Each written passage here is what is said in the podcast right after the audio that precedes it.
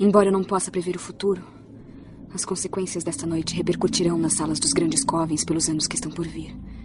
Dois vampiros anciãos foram mortos, um por minhas próprias mãos. Logo, Marco subirá ao trono. E uma maré de raiva e vingança será derramada na noite.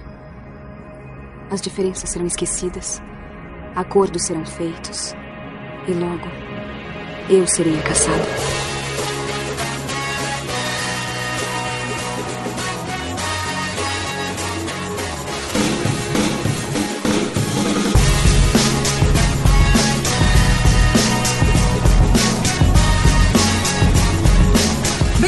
E senhores, a mais um podcast para falar sobre filmes e séries de TV. Nós somos os podcastinadores. Eu sou o Gustavo Guimarães e aqui comigo, debatendo e apreciando o sexo nada frágil, estão Rodrigo Montaleão.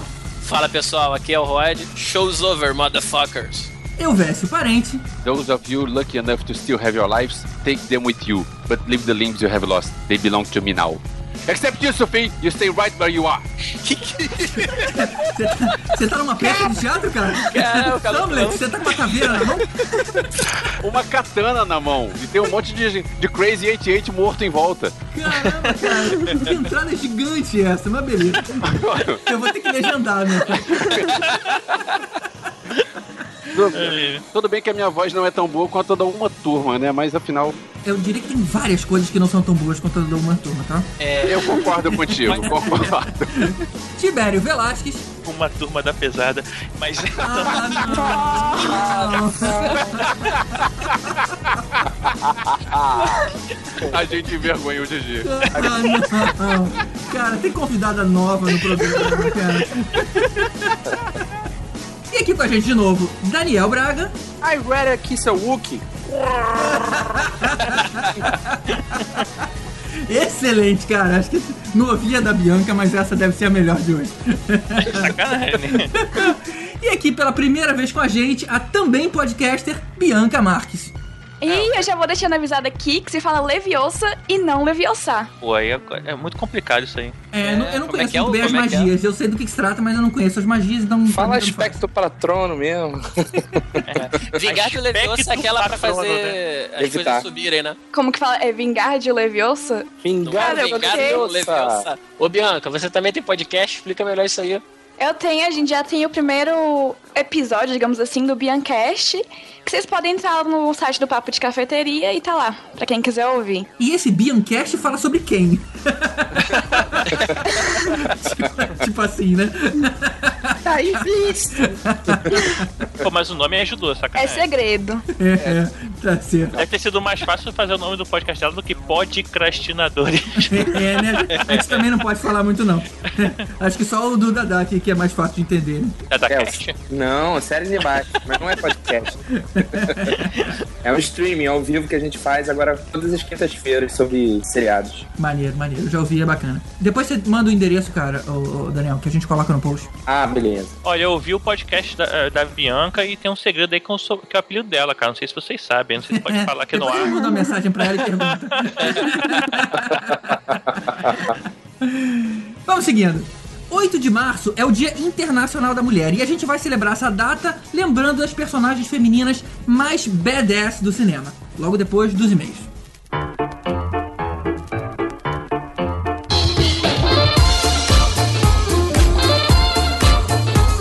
Aí, Alves, quais são os e-mails que a gente vai ler hoje? O nosso podcast Lost teve bastante é, repercussão. Um monte de gente escreveu. Acho que a gente cutucou uma, uma série legal. É uma série que gera muito amor e ódio, né? É verdade. E detalhe, foram os e-mails mais emotivos que a gente recebeu, tanto pro ódio quanto pro amor, né, cara? As pessoas ficaram emocionadas e tudo mais, foi bem bacana. Não esperava isso, não. Maneiro, maneiro.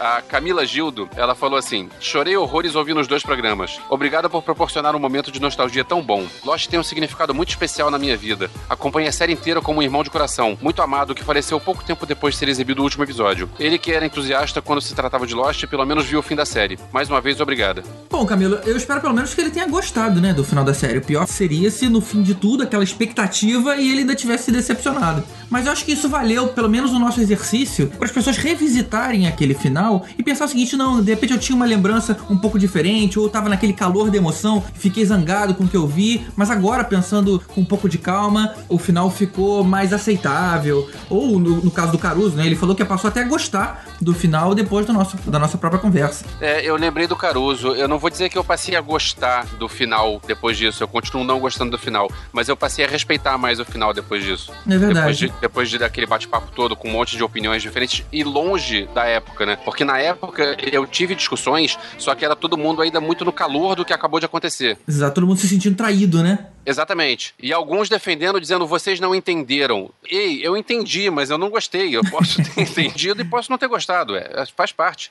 E tem o e-mail do Thiago Cordeiro, de 33 anos, do Rio de Janeiro. Olá, pessoal. Conheci vocês há pouco mais de um mês e agora estou ouvindo todos os podcasts em sequência. Parabéns pela qualidade, conheço muito podcast, muito mesmo, mas vocês são top. Maneiro, maneiro. Valeu, Thiago. Maneiro, maneiro. Mas vamos ao assunto. Compartilho com vocês toda a experiência que foi acompanhar Lost. Para mim foi a melhor série até hoje, apesar do final. Mas ao contrário da maioria, o meu problema não foi a falta de respostas. Antes tivessem deixado dessa forma com perguntas sem respostas. Porque o problema, a meu ver, foi a incoerência dessas respostas que eles se propuseram a dar. Não queria me estender muito, aí aqui ele dá um link com uma versão aí do final, foi muito bacana. Eu tô, vou ter que resumir um pouquinho esse e-mail, Thiago. Mas é, vou me adiantar para a parte que você diz o seguinte: apenas para elucidar, a foto que vocês colocaram no post do Christian Shepard na cabana do Jacob não é a imagem daquele episódio que o Loki vai com o Ben, The Man Behind the Curtain. Segundo, aí ele dá um endereço do Lostpedia. O rosto é do gerente de produção Rob Kiker e a voz, Help Me, foi gravada pelo próprio Carlton Cuse. A imagem do post é do episódio The Beginning of the End, da temporada 4, quando Hurley olha pela janela da cabine e aí sim ele vê realmente o Christian. Ou seja,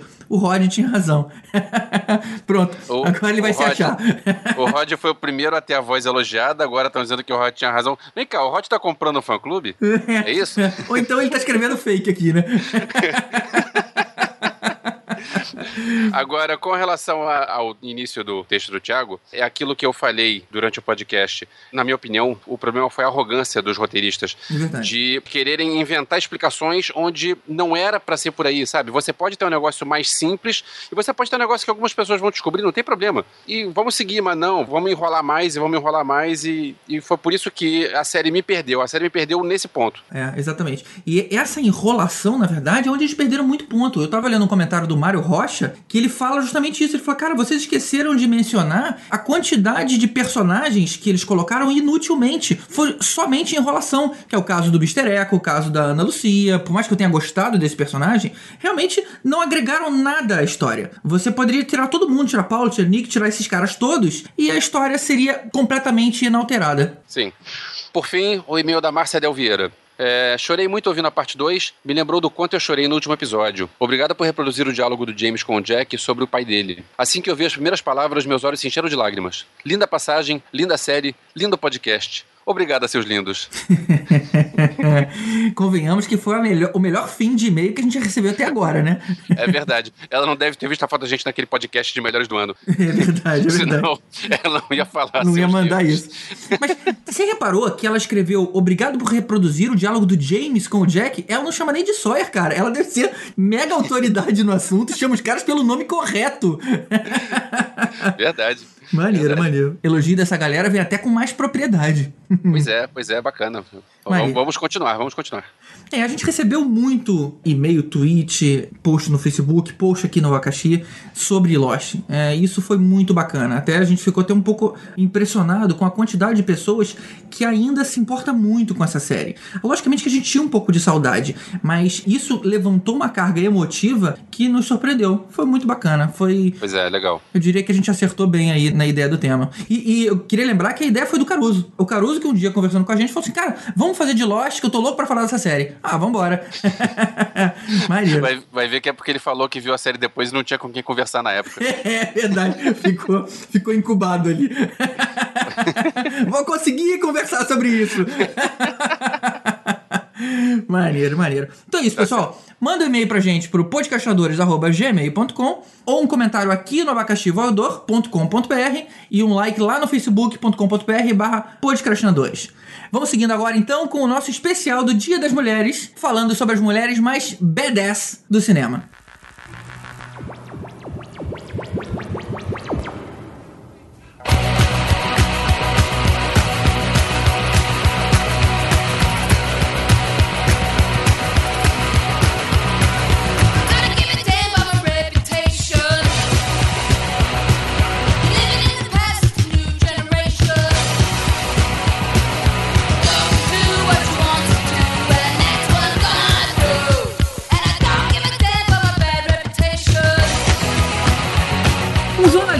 Escritor americano uma vez disse: As mulheres seriam muito mais atraentes se pudéssemos cair nos seus braços, não nas suas mãos.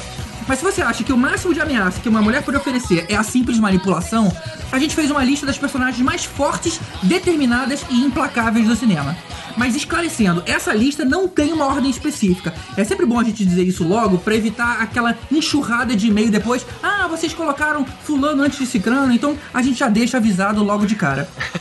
não é uma mais obedece que a outra, né? É, não, não tem ordem nenhuma. Juntamos um monte de nomes e agora a gente vai falar deles. E deixando claro que a gente tá falando realmente de B10, né? Aquela mulher que vai pra briga mesmo. A gente não tá falando de mulher forte no sentido de uma Erin Brockovich ou alguns papéis da Sandra Bullock. Não é nessa linha. É realmente no sentido ali mesmo de mulher briguenta mesmo que a gente tá falando. E a gente começa por uma personagem que passa de uma simples vítima atordoada no primeiro filme para uma mãe focada em um treinamento militar nos filmes seguintes para proteger o seu filho a qualquer custo. Sarah Connor.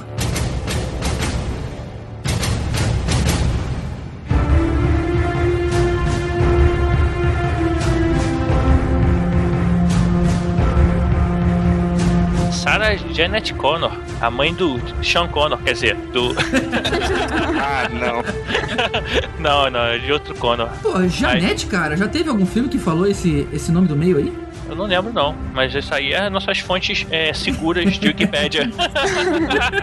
Fontes seguras de Wikipédia. É, né? Porque tá na internet, é verdade. É verdade. Se tá, se tá na internet, é verdade. É, mas o importante da Sarah Connor é que ela deixou de ser só a mãe do John e ela realmente, no, ao longo dos filmes, ela foi ganhando uma, uma personalidade mais definida, né? Não é nem ao longo dos filmes, é ao longo do segundo. Porque no primeiro ela tá aquela donzelinha fugindo. Aí depois ela entende o papel dela, a importância dela, e ela fala, puta, então eu não posso ter vida. Isso é que é muito foda dela. Ela abriu mão de, de qualquer sucesso particular, carreira e tudo mais dela, pra eu vou me preparar para poder preparar o meu filho e protegê-lo. Isso, é- isso é muito Mas, foda. mas, assim, no primeiro filme, ela já não é endeusada pelo próprio filho, que passa isso pro cara lá que vai proteger ela, como sendo uma mulher já badass? É, não, não, não. treinado? Ele fala do que a mãe dele é. Só Isso. que naquele momento a mãe dele não era. Ela, a mãe Claro. dele, ela trabalhava numa lanchonete, se não me engano. Não era nada. Ela era o típico mulherzinha que em filmes de terror foge e cai e olha pra trás, sabe?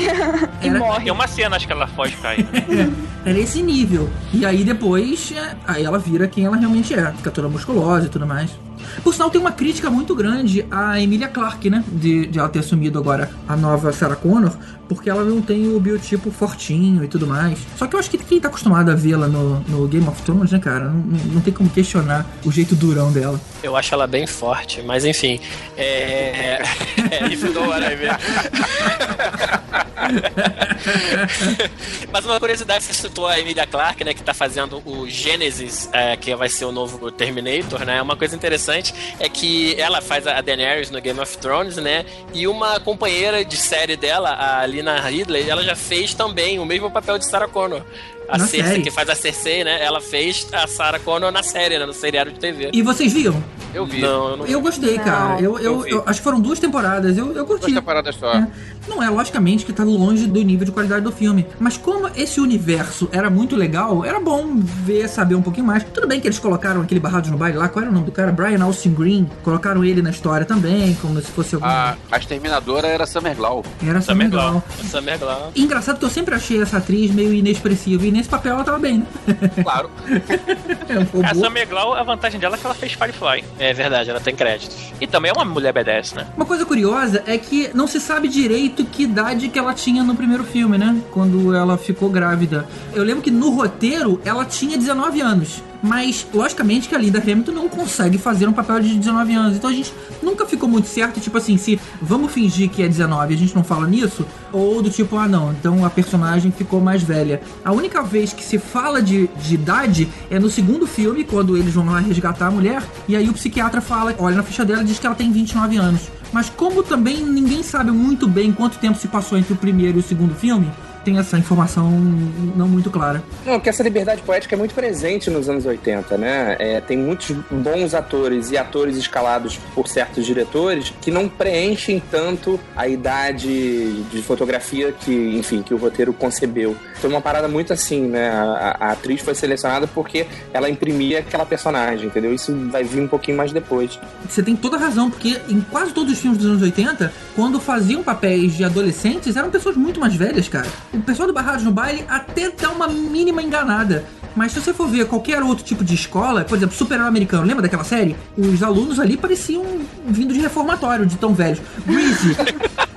Pô, olha, olha Greasy, o John Travolta e o Olivia Newton-John fazendo papéis de adolescentes, cara. Ah, não rola, né? É, mas- E no caso da Sarah Connor do filme, o visual dela, quando a gente olha hoje, aquele cabelo armado, tem cara de velho. Não, não interessa se ela era nova ou se era velha, mas hoje a gente olha aquilo tinha cara de velha, E, desculpa. e as ombreiras, né, cara?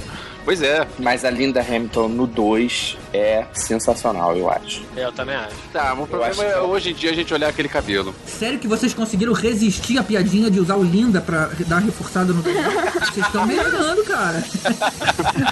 e eu aqui, caramba, essa piada tá virando a esquina, tá vindo, tá vindo, tá vindo e não veio. Mas o, o- o Elvis, que usava o cabelo armado era no 1, cara. A, a Lida É. Hamilton, ela usava É verdade, não. De- depois ela emprestou a peruca pro Kurt Russell fazer o Tango e Cash. É verdade. Ô, mullets malditos, né, cara? Pô, mas a Sarah Connor no 2 ela tinha aquele cabelinho meio chitãozinho chororó também, assim, aquele da franjinha e tal. Ah, era camisetinha e rabo de cavalo, pô, show de bola. E braços, aquele limite da musculação que ainda fica bonito pra mulher. Não é, não é uma Mila Christie, né? A mulher sobe a hora de parar. Ela fazendo aquela barra dentro da cela lá também. Pô, Pô, maneiro, maneiro. ali, ali era pra mostrar a mulher BDS que ela se tornou. Agora, nos outros filmes, ela não aparece direito, né? Eu acho que ela não aparece nada, só aparece a voz dela. Porque no, no 3, a história começa dizendo que ela tinha morrido de leucemia, né? Parece que ela tinha lutado contra a doença por alguns anos e a, a, a parada já começa com ela morta. No entanto, tinha gravações. E as gravações eram novas, eles usaram a atriz pra poder fazer isso. E no 4 também, que é o Terminator Salvation, também tem é, vozes gravadas dela. O visual mesmo a gente só viu no 1 e 2. Uma pena. Eu tenho que admitir que eu esqueci do 3 e do 4. Apaguei isso. Ah, o 4 é bom, cara, o 4 é bom. Não, Ah. o quatro- o Term- Terminator Salvation é legal, cara. É legal. É Eu legal, também. legal. O 3, convenhamos que é caído, mas É, o é, 4 se salvou. Falando no 3, cara, o que acontece com o corpo dela? Assim, é, o- na verdade eles usam um túmulo lá, que eles estão lá pra botar as armas, né? Que até tem aquela cena do Arnold Schwarzenegger carregando um caixão no Caixão, ombro, né? Né? Cara, a mulher era tão badass que se bobear, ela falou assim: ah, deixa meus ossos aí com as armas, na hora que vocês pegarem, chega a minha caveira pro lado e pega a arma aí. A mão vai pegar uma escopeta, pega um fêmur, né? Assim. e taca neles. Opa, não, desculpa, mamãe. Aí bota, né? Ia rolar, cara. E vai lembrar que a gente fez um podcast sobre viagens no tempo, que a gente tem uma conversa bastante legal sobre Exterminador do Futuro e os probleminhas aí de, de roteiro em relação à viagem no tempo. Vale a pena vocês ouvirem.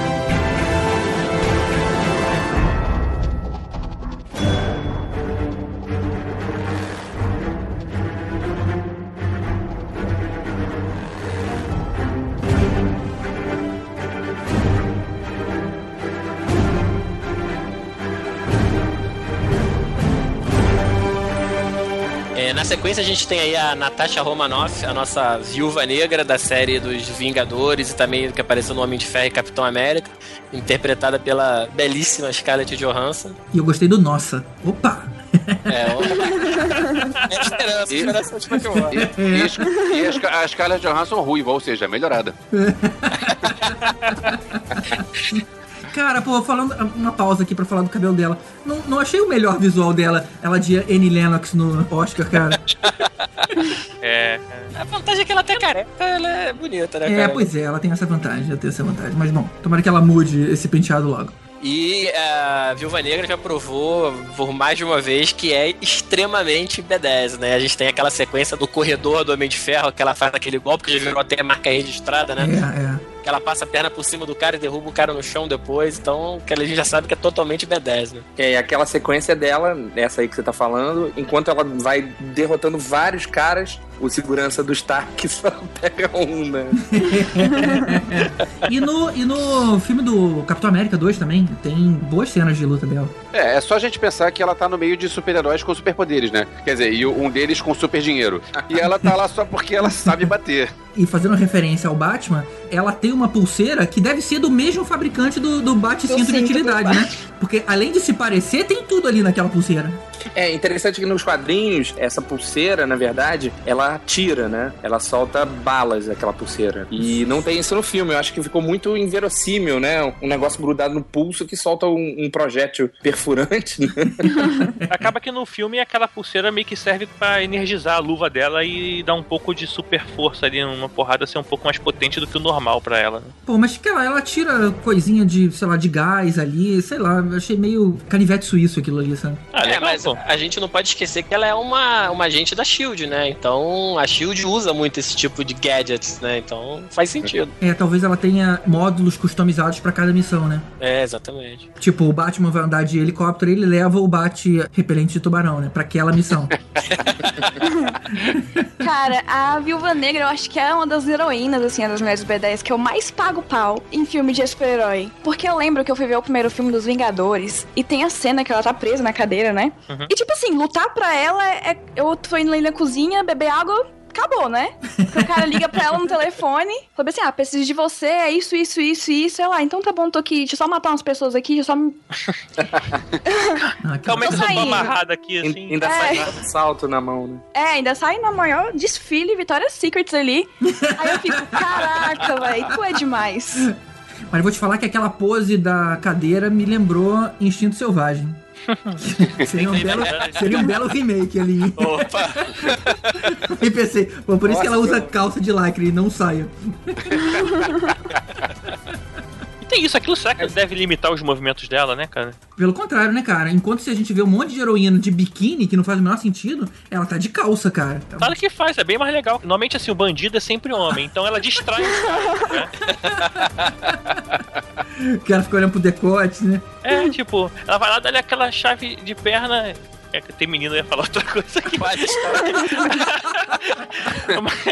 Dá-lhe aquela chave de perna, o cara fica, não sabe nem o que, que faz. É louco. Mas tá aí, isso que Morre logo falou, ali. Isso que o Tibério falou tem, tem lógica. Devia ter alguma heroína que vai lutar, ela levanta a blusa. Aí o cara. "Ah", Aí bate o cara. Genial. Sabe que Sabe, que sabe onde teve isso? Caramba, eu sou muito velho. Piranha 2, lembra? Acho que foi o primeiro peito que eu vi na televisão. A mulher tinha que disfarçar o cara e de repente ela abria a parada. Aí eu assim, moleque, peitos.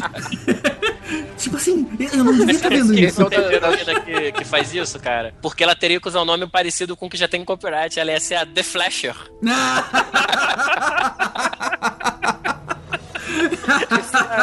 Ah, Esse piranha que você viu, Piranha 2, é o do James Cameron, né? é o do James Cameron, cara. Ô, diabo. Olha só. Quem diria? Quem diria? É, acho que é legal falar que, originalmente, no- nos Vingadores, né, a Viúva Negra não faz parte do grupo, mas fizeram uma versão mais atualizada, que é os Ultimates, que ela faz parte, e eu acho que foi super bem-vinda a, a entrada dela, né? Mas ela seria o quê? Tipo Frila? Quando precisar chama? É, não, na verdade, o- a Viúva Negra, originalmente, ela é uma vilã do Homem de Ferro, Ih. que depois, é, ela e o Arqueiro, inclusive. E aí ela começa a trabalhar pro lado bom da força, né, vamos dizer assim, depois que ela enfrenta ainda o, o Homem-Aranha e vira namorada do Demolidor, durante um tempão. Fica um tempão como namorada do Demolidor ali, ajudando ele e tal. E aí ela entra pra SHIELD. Isso, foi, foi nessa época que ele entrou pra Shield. Bom, faz sentido. Se ela é uma espiã russa e na época dos anos 80 tinha Guerra Fria, era difícil eles, os Estados Unidos contratar, né? Uma espiã russa pro staff. É, mas aí tem exatamente essa coisa da era Reagan, né? Que o- os espiões russos começam a, a debandar da KGB também. é, e ela tá nos Estados Unidos, né? E aí ela passa a trabalhar pros carinhas americanos. Né? É, na verdade, tem toda uma origem dela nos quadrinhos que nunca foi falada, né, nos filmes, que era a questão do programa da Viúva Negra, era um programa russo, ela tem melhorias genéticas, ela não chega a ter poderes, mas ela é um quase que um super-humano em relação ao humano normal. Ela tem habilidade, ela tem re- reflexos, resistências, tudo mais elevadas, né?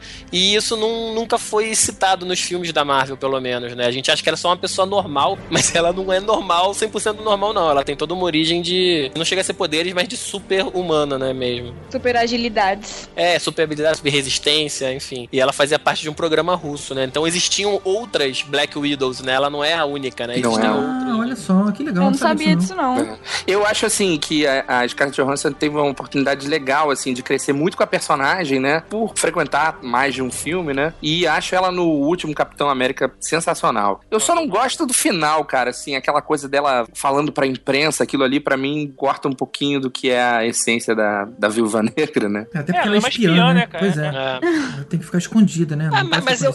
Eu achei que aquilo ali já foi pra fazer o link da Guerra Civil, entendeu? Hum, Que o pessoal Ah, já é, porque a tá. Guerra Civil, ela tá- defende a, a galera mostrar a cara, né? É, então, que o pessoal já tá ali em cima, querendo que, que eles se mostrem, já tá começando aquela pressão do governo. Eu acho que foi mais pra fazer esse link mesmo, né? do- no próximo filme, né? Ela teve uma série que uma época que ela tava nos Thunderbolts. Será que ela pode aparecer no Ant-Man? No Homem-Formiga? Eu acho que não vai demorar muito até ela ter um filme solo, cara. Ela chama muita atenção. A Scarlett Johansson? A... As duas. A, a. Scarlett Johansson é ela, né? Então, A, a Marvel sabe trabalhar isso de colocar o ator misturado com o personagem. Então, quando fala das duas, fala das duas juntas. É, a Scarlett Johansson cresceu com a Natasha Romanoff e a Natasha Romanoff cresceu com a Scarlett Johansson. Então, funciona. Verdade. Sem dúvida. Agora, recentemente também teve um filme dela que foi a Lucy, que assim, ela fez um pouco de B10 ali, na hora que ela toma a primeira dose lá de, sei lá, daquela super droga lá, e ela acaba saindo de lá sacudindo o nego na bolacha. É, Sacudindo ela. é, na verdade, o filme não é uma super droga, mas é uma droga, mas tudo bem. Ah, é não. Ah, é nada, cara. O filme é divertido, o filme é divertido. Cara, eu, assim, o, filme é divertido, mas, é, sei lá, sabe? O problema é que o filme me diz o seguinte: você que é super inteligente pode ignorar as leis da física e você pode fazer as coisas Caraca, flutuarem. cara, é filme, Então, não é documentário essa É porra. filme, cara. exatamente, mas assim, Porra. existem as leis da física, então. É, Desculpa. Zombiverse faz sentido, porque o castor virar zumbi, ah, não, é normal. é, você... É outro tipo de suspensão de descrença, de Perry, mas. Não vamos nos estender nisso, não, porque a gente lançou. O primeiro podcast desse ano foi justamente os melhores de 2013. E tem um tópico específico pra Lúcia. A gente tem uma, uma conversa até bastante interessante sobre o que a gente acha possível e não. E nossos pontos de discórdia aí do Elvis. Vale a pena ouvir. Pô, Nossos minha- pontos minha- de discórdia do Elvis. E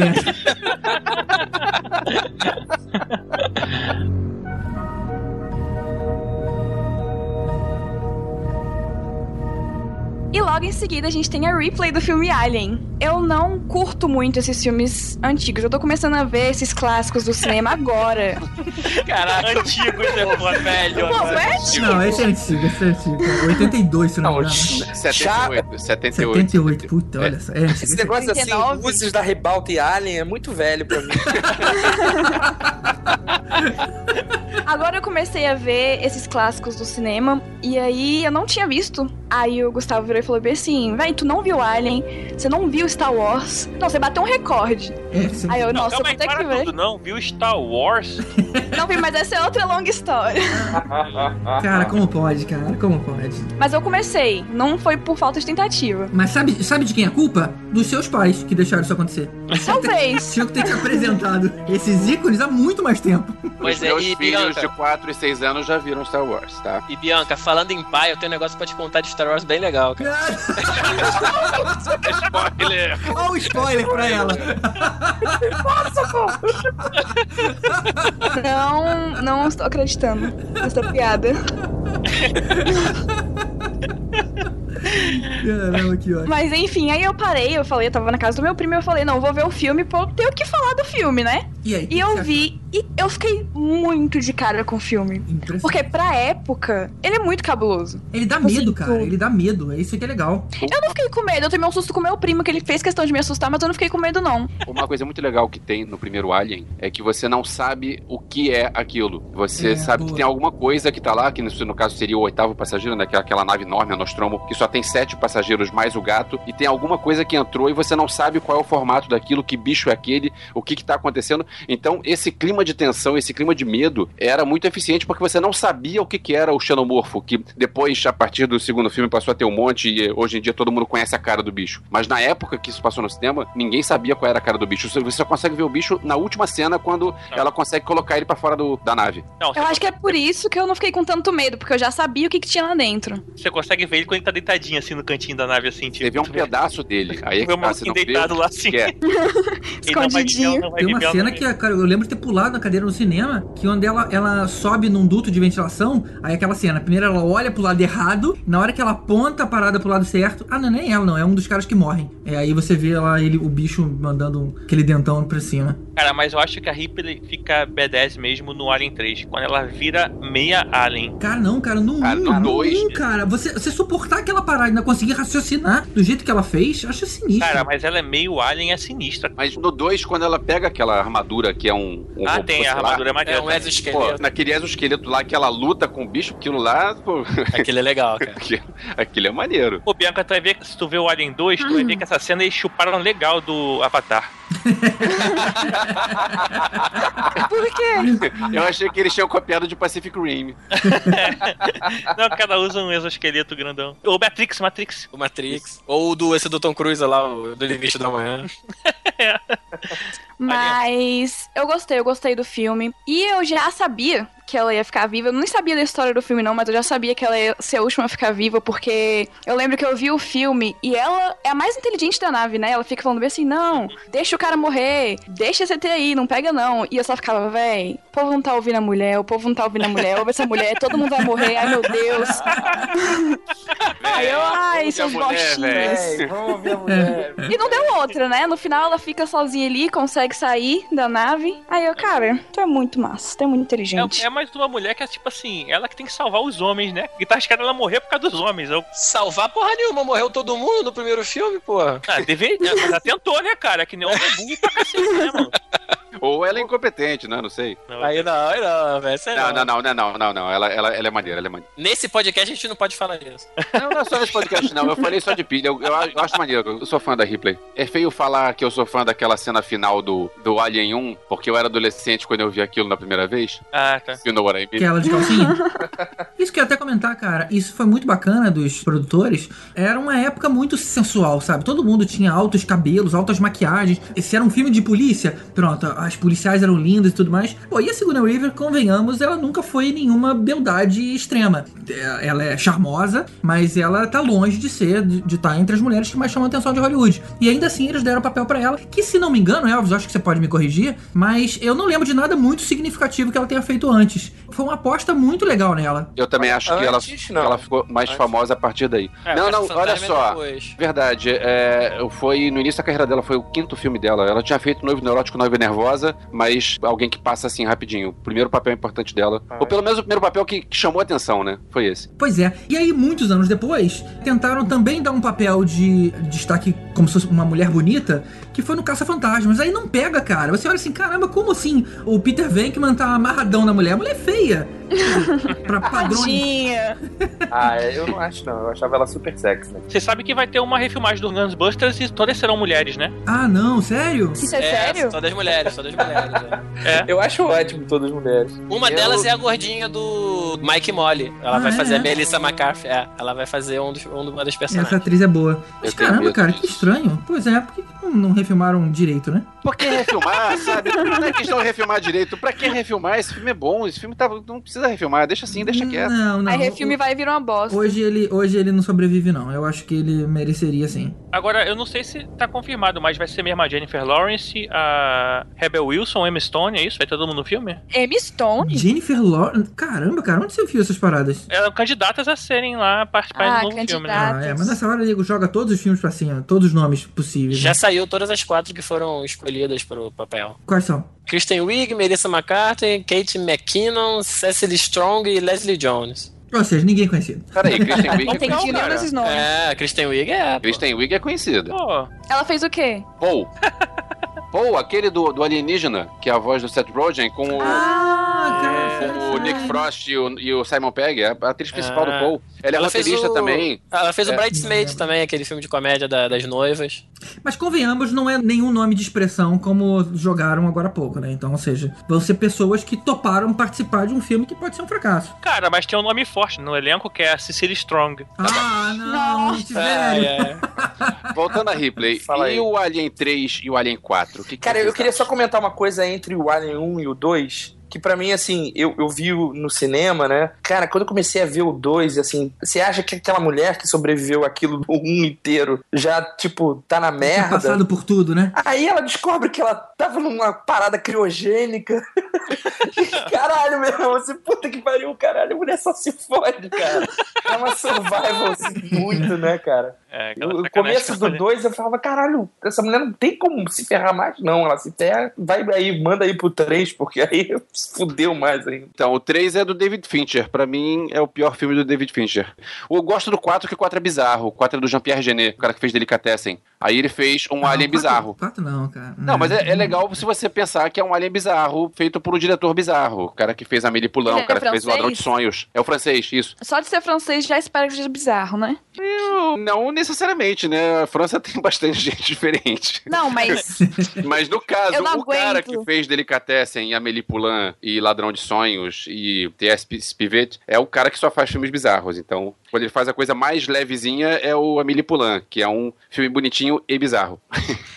Mas eu gostei do Alien dele, o Alien. Eu, eu acho o Alien que o Alien esquisitão. 3, pra mim, é tipo o Rock 4 pro Rod, sabe? É tipo assim, aquele filme que é maneiro, que na hora tu se empolga e tal, mas se você parar pra pensar, realmente ele não é um bom filme. Principalmente por causa do Mamãe, aquele alien bebê lá, ridículo, gigante. mas, é... Fora isso, cara, o filme é maneiro. A mãe alien lá tal, não sei o que. Vocês sabem que o Ridley Scott, ele no 1, ele ofereceu o papel pra Meryl Streep, que naquela hora, logicamente, que ela recusou, mas ela falou pro cara, olha, obrigado, mas eu não quero levar minha carreira pro lado de uma linha mais de ação. Convenhamos, ela mandou meio bem, né? Mas vocês conseguem imaginar, cara, a Meryl Streep ali de BDS? Nada a ver, né? Não. Ah, cara, eu consigo porque a mulher, ela é muito sinistra atuando, É cara. verdade, Eu também cara. consigo É imaginar é ela. Ela ia convencer, ela ia convencer. Não sei se ela era isso tudo naquela época, mas ela, ela faz qualquer coisa. Aí é Cara, tá, na época a Meryl Streep também estava em início de carreira. Então, assim, se a gente for pensar no filme no fim dos anos 70, ela, a Meryl Streep ainda não era uma pessoa tão conhecida. Acho que ela começou a ficar mais conhecida, talvez nessa época com Franco Atirador, um pouco depois com Kramer vs Kramer. Mas assim, nessa época aí era. Talvez ela É. tivesse pensando nisso mesmo, ó, eu tô começando minha carreira agora, eu quero direcionar para outro lado. Ou seja, Então- ainda- ela ainda tinha um bom agente, né? Ela era sensata e tudo mais. Foi bem É, hoje. Olha hoje só, ela- é sensata, mas por outro lado, a Sigourney Weaver é o que é hoje por causa disso, né? Pô, e a Meryl Streep é o que é hoje por causa que ela não fez Alien, né? Tipo, só 9 horas, 19 indicações a uma. Eu- Você acha que se ela não tivesse feito Alien, ela esqueceria como atuar? Mas talvez ela começasse a receber mais propostas pra uma coisa mais de ação. É, E dinheiro fala muito em, em Hollywood, né, cara? Talvez ela pudesse ter recusado um valor, um cachê, o quanto a Sigourney Weaver recebeu naquela época, que elas não eram nada, e de repente começaram a vir propostas maiores e pronto, ela debandasse por uma outra linha. Bom, Pra mim, a Sigourney Weaver ficou muito marcada, cara, pelo papel de Alien. É, eu, assim, eu sempre vi ela como a, tipo, a, a B10 mais antiga, assim. Pra mim, marcou pra caramba. De repente, realmente marcou o papel pra ela, né? Sabia que o American Film Institute fez uma lista dos 100 maiores heróis do cinema americano. E a Ellen Ripley tá em oitavo lugar, cara. Vou te Pô, dizer maneiro, hein? Ó. Maneiríssimo. Eu vou dizer que tá seis pessoas à frente do Han Solo. Sinistro, hein? Ah, mas ela é mais B10 que Han Solo. Han Solo é B10 que é, se esconde em escotilha, foge de Stormtrooper, irmão. Eles esperam Ela- o Gridu atirar antes pra atirar só depois. Ah, não. Spoiler, cara, a Bianca não... Olha aí, pô. Ah, não. Ah, não. Ela nessa lista ela é a oitava passageira, então. A Ellen ficou em oitavo lugar. Em sétimo ficou Rock Balboa. E em sexto ficou Clarice Starling de Silêncio dos Inocentes e nosso próximo nome. Tá aí, outro filme que eu vi só pra gravar. Ah, tá. Você tem que agradecer muito a gente, Bianca. Pô, E eu gostei muito, sabia, desse filme? Você fez É, claro. Não, eu achei que eu não ia gostar, eu achei que eu não ia gostar. Aí eu comecei a ver e eu fiquei surpresa com ela, de verdade, porque ela não é B10 naquele negócio de lutar e bater e tal, mas ela é uma manipuladora do caramba. Ela é extremamente inteligente, cara. Isso Ela que é muito legal. inteligente. Ela era uma estagiária do FBI. E ela, é- ela tem uma questão de dedução muito bacana. E ela, a personagem dela cresce muito no filme. Mas ao mesmo tempo que eu gostei muito e que eu achei ela muito cabulosa, eu fiquei com a raiva dela, que eu acho que se ela tivesse ali, eu socava. De verdade. ela fez, cara? É curioso. Porque olha só, na Ela minha visão, com assim. você, foi? Ela ficava me olhando o tempo todo. Eu falei, para, velho. Porque assim, ela era estagiária da FBI, né? Ela ia virar um agente. E a mulher se fez de inteligente o filme todo. E no, no final ela vai sozinha. Eu não aguento quando isso acontece no filme. Ela vai sozinha atrás do suspeito. E eu fico, cara, tu é burra. Não, deu um ataque de burrice aí rapidão e voltou. Porque não tem como. Eu fiquei muito indignada nessa Aquela parte. que ela levanta só um pedacinho da, da porta daquele galpão, né? É. E, caramba, eu vou ter que me passar aqui pelo meio, lugar super escuro dentro. Também achei meio bizarro ali Pô, sozinho. caraca, sabe por que ela fez isso? Porque ela é badass. É, isso aí. É, mas não fica se escondendo Se em garante, compartimento de carga de Millennium Falcon, caramba, maluco. Quem pede reforço são os fracos, pô. Ela foi lá sozinha. Ela vai É. sozinha. Não, eu fiquei muito indignada nessa parte. Ninguém vai atrás de um psicopata sozinho, entendeu? Eu acho que é o badass por causa disso, cara. É que ela, ela enfrenta um cara que é um psicopata. No caso, a gente tá falando do Hannibal Lecter, né? Na verdade, não enfrenta, né? Mas tá ali com ele. Que vai enfrentar aquele cara ali, cara a cara, ele tá ali com ele. É, é sinistro, maluco. Na verdade, ela que tá ali pode manipular. resistindo a ele pra poder pegar uma outra pessoa. Isso. James Gunn. Não, o negócio é realmente o segredo do filme é esse. Ela, ela encara ele ali de igual pra igual, né? Esse foi o lance. Por que, que ele se interessou nela também, né? Porque assim como ela, ele era super inteligente. E ele viu ali, quando ela foi conversar com ele, ele viu que, pô, tem uma pessoa do meu nível aqui me desafiando, entendeu? E aí, por isso que essa, essa integração ali entre os dois foi muito legal por causa disso, né? Na verdade, era ela tentando arrancar a informação dele pra resolver o caso e ele brincando com ela e testando, né? Pra ver até onde ela ia, né? Quais eram os limites, de, até de éticos que ela tava disposta a, a assumir pra resolver o caso, né? Eu achei muito legal isso aí. E detalhe que quando ele foge, ele ainda liga pra ela pra, tipo assim, dar um, dar um agradecimento. Ah, não precisa ficar com medo de mim. Achei maneiro essa relação entre os dois. É, vale Verdade. dizer que esse papel deu o Oscar pra Jodie Foster e vale dizer que esse filme é um dos três filmes da história do Oscar que já ganharam os cinco principais, que eles chamam dos principais Oscars, que são filme, diretor, roteiro, ator principal e atriz principal. Caramba, É, que um-. Ganhou tudo. Pois é, ganhou só cinco Oscars, mas ganhou os cinco mais importantes. Foi filme, diretor, que era o Jonathan Demme, que é um cara que sumiu. Era um cara que não tinha esse estilo, ele fazia filmes levinhos e fez esse filme e depois o cara, sei lá o que, que fez, nunca mais ouvi falar dele. Foi E. roteiro e ator e atriz. Ele foi tipo gravidade da época. Ganhou tudo. Titanic. Titanic. É, pois é. Você sabe quem são os outros filmes que ganhou tudo? Não, mas eu descubro agora. Não, vai lembrar que a, a Star em volta no Hannibal, né? Feita pela Julianne Moore. Hum, verdade. A linguiça com mal de Parkinson. Não, mal de Alzheimer. Esse vídeo foi sensacional! sensacional! GG, coloca o link no post pra quem não viu. Ah, eu acho que Esse todo não mundo tá viu isso, mas eu, mas eu O que vale dizer, outra que ganhou o Oscar também, só que o Oscar por, não por fazer a Claire Starling, por fazer uma linguiça. Mas ela merecia, que deve ser difícil pra caramba fazer uma linguiça com de Alzheimer. Falando em linguiça, eu revelo o apelido de alguém, não? Não. Não. vamos deixar no ar, vamos deixar no ar. Eu não sabia disso não, mas... Só pra constar, os outros dois filmes que ganharam os cinco Oscars principais foi o, o filme do Frank Capra de 1934, é, Aconteceu Naquela Noite, e Um Estranho no Ninho, aquele do Jack Nicholson. Sei, maneiro, esse eu vi. E vai lembrar que o segundo episódio que a gente fez esse ano foi sobre grandes vilões do cinema. E a gente tem um bloco específico sobre o Hannibal Lecter. Vale a pena ouvir. A gente vai colocar também o link aqui nesse post. A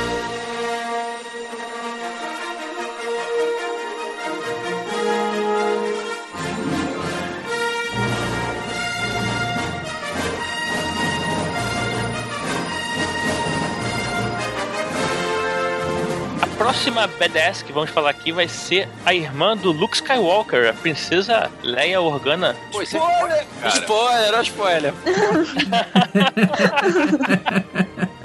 Chegou a hora da minha vergonha. Pô, Bianca, acho que não, a gente não tem como não falar isso. sabe? Pode falar, eu aceito isso. A gente não fala quem é o Mereço. pai dela, então. Agora, o que é ruim disso é que se, se você for ver o filme na ordem que inventaram, um, dois, três, quatro, cinco, seis, que é a ordem errada, Mas do é, terceiro filme já dedura isso. Então, Cara, assim, mas olha você, só. vê- você vê o terceiro filme e você descobre que eles são irmãos, aí você vê no quinto filme, eles se beijam e você pensa, peraí, isso é incesto. Você já sabia disso. Não, você tem que ver na ordem de lançamento, né, cara? Pelo amor de Deus. Ninguém Ô, velho, isso até Explica hoje. isso pras pessoas por aí que preferem começar com o 1, porque o 1 é o 1. O 1 que você tá falando é o A New Hope, né? É, o episódio 1. Não, porque pra É o eu só existem episódio três um. episódios. Eu não tô entendendo esse negócio de 1, 2, 3 aí que você tá falando. o que só existem três é o episódio 4, tá lá escrito antes. episódio 4. Exatamente. Cara, isso quebrou a cabeça de muita gente lá na hora, né, cara? Eu lembro que, caramba, o que que faz esse 4 aí? Perdi os outros. É, mas isso foi só em 97, quando ele resolveu que Quando era. passou, na, quando, quando passou na TV Manchete, pela primeira vez na televisão, apareceu com, já com o- esse 4 antes. Eu vi dublado, né, pela primeira vez, né? Não, não tinha visto no cinema. Mas nessa hora eu falei, cara, que porra é essa? E aí depois que, tá, não, mas tem livro, tem coisas antes. Mas, cara, Princesa Leia é a mulher badass. Por exemplo, um spoiler forte que ela mata o Jabba the Hutt. Quem mataria um chefe do crime organizado da galáxia, cara? Detalhe, ela matou o Jabba the Hutt vestindo um biquíni dourado. Exato. Quem mataria o Jabba the Hutt vestindo um biquíni dourado? Assim, todos aqui concordamos com o Ross de Friends que o biquíni dourado é maneiro. Aquele penteado de fone de ouvido, não, mas o biquíni dourado é maneiro. Não, e a gente não pode esquecer também que ela era senadora, né, cara? Ela era uma senadora e parte da rebelião. sim, sim. Eu tô ficando de cara aqui porque, como eu não vi Star Wars, pra mim, a Princesa Leia não era nada, entendeu? E ela é senadora, ela luta de biquíni, tô gostando, eu acho que eu vou ver. uma senadora lutando de biquíni, matando gente importante. É, e assim, se você pensar, pô, mas a spoiler é muito brabo. Mas se ela pensa, se você pensar que ela tem um midi-chlorians no sangue, ela também tem poder. Não, cara, eu tenho a, a esperança de que eles vão ignorar essa parte no próximo episódio 7. E eu acho que não vou ignorar, não, mas Eu tudo bem. acho que eles perderam essa ciência, entendeu? Ainda bem. Aquilo foi um- um- O Obi-Wan não explicou isso pro Luke, então se perdeu, né? Porque não tem É. mais Jedi. Na verdade, aquilo ali foi um caô que ele mandou pro garotinho, né? Não, tá muito glória no teu sangue, tinha porra nenhuma. Ele tava, na verdade, pensando se o moleque tinha AIDS ali, né? Uma parada assim. Pô, mas tá aí, essa era uma boa explicação, cara. Não ele ter AIDS, mas ser uma mentira. Tipo assim, cara, caguei, inventei pra você. Por que, que tudo que eu falo tem que ser verdade? É, verdade. Alguém podia jogar essa aí no ar. O problema é que depois o Paul Patini fala pra ele, pro Anakin, que ele nasceu do midi-chlorian puro. Ah, é verdade, é verdade. Cara, que É, é, merda é. isso, cara. Ou seja, você faz uma transfusão, você ganha força. Ah, pra me dar um sangue aí com. Cara, imagina, tem um mercado negro de sangue de Jedi, cara, circulando na Cara, galáxia, cara. Imagina só. Eu acho muito legal, assim, quando eu vi o, o- a New Hope, a Nova Esperança, que o Luke convence o Han Solo, ah, vamos salvar a princesa, né? E aí vai, o, o cara, ah, vou salvar a princesa, vou ganhar dinheiro. E aí quando ele chega lá pra salvar a princesa, a princesa pega uma arma e sai salvando todo mundo. sabe? Eles, pra onde a gente vai? Pra onde a gente vai? ela- Ela dá um tiro no chão, vamos por aqui, porra.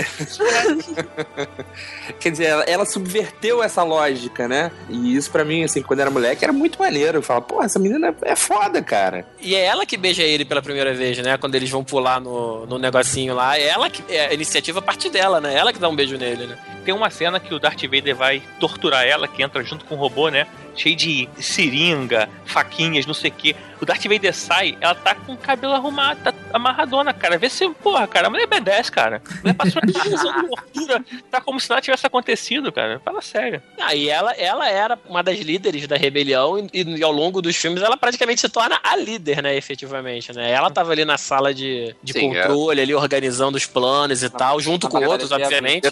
Detonaram, Mas ela- detonaram Alderan, então só tá faltando líder, vambora. né? E pela personalidade, eu tenho certeza que agora no episódio 7, ela deve ser, tipo assim, a rainha da parada, sabe? A motherfucker lá. Eu não acredito que eles sejam os protagonistas do filme, mas eu acredito que ela que vai é, iniciar a linha por onde o filme vai, vai seguir. O Luke deve seguir mais a linha do Jedi, né? Do religiosa, e ela deve seguir a linha mais política, né? Dos filmes, né? Talvez o Luke treinando outras pessoas, né? Acho que ele é a única Uhum. pessoa que poderia fazer isso.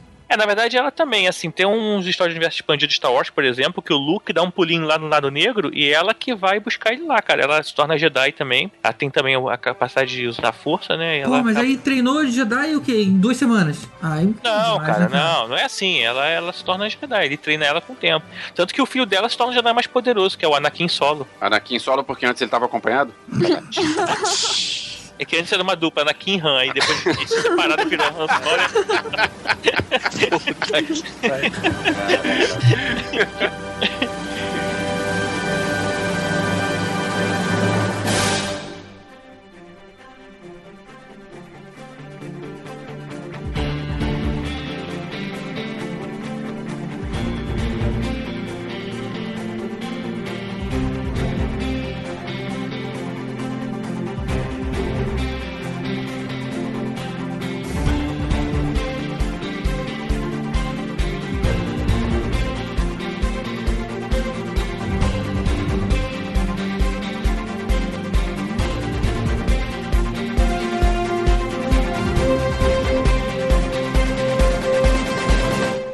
A gente não pode esquecer daquela que nós viramos fãs quando ela era criança e agora ela já é de maior, que é a Hit Girl, da Chloe Grace Moretz. Aquela que todo mundo agora pode elogiar sem se esconder, né?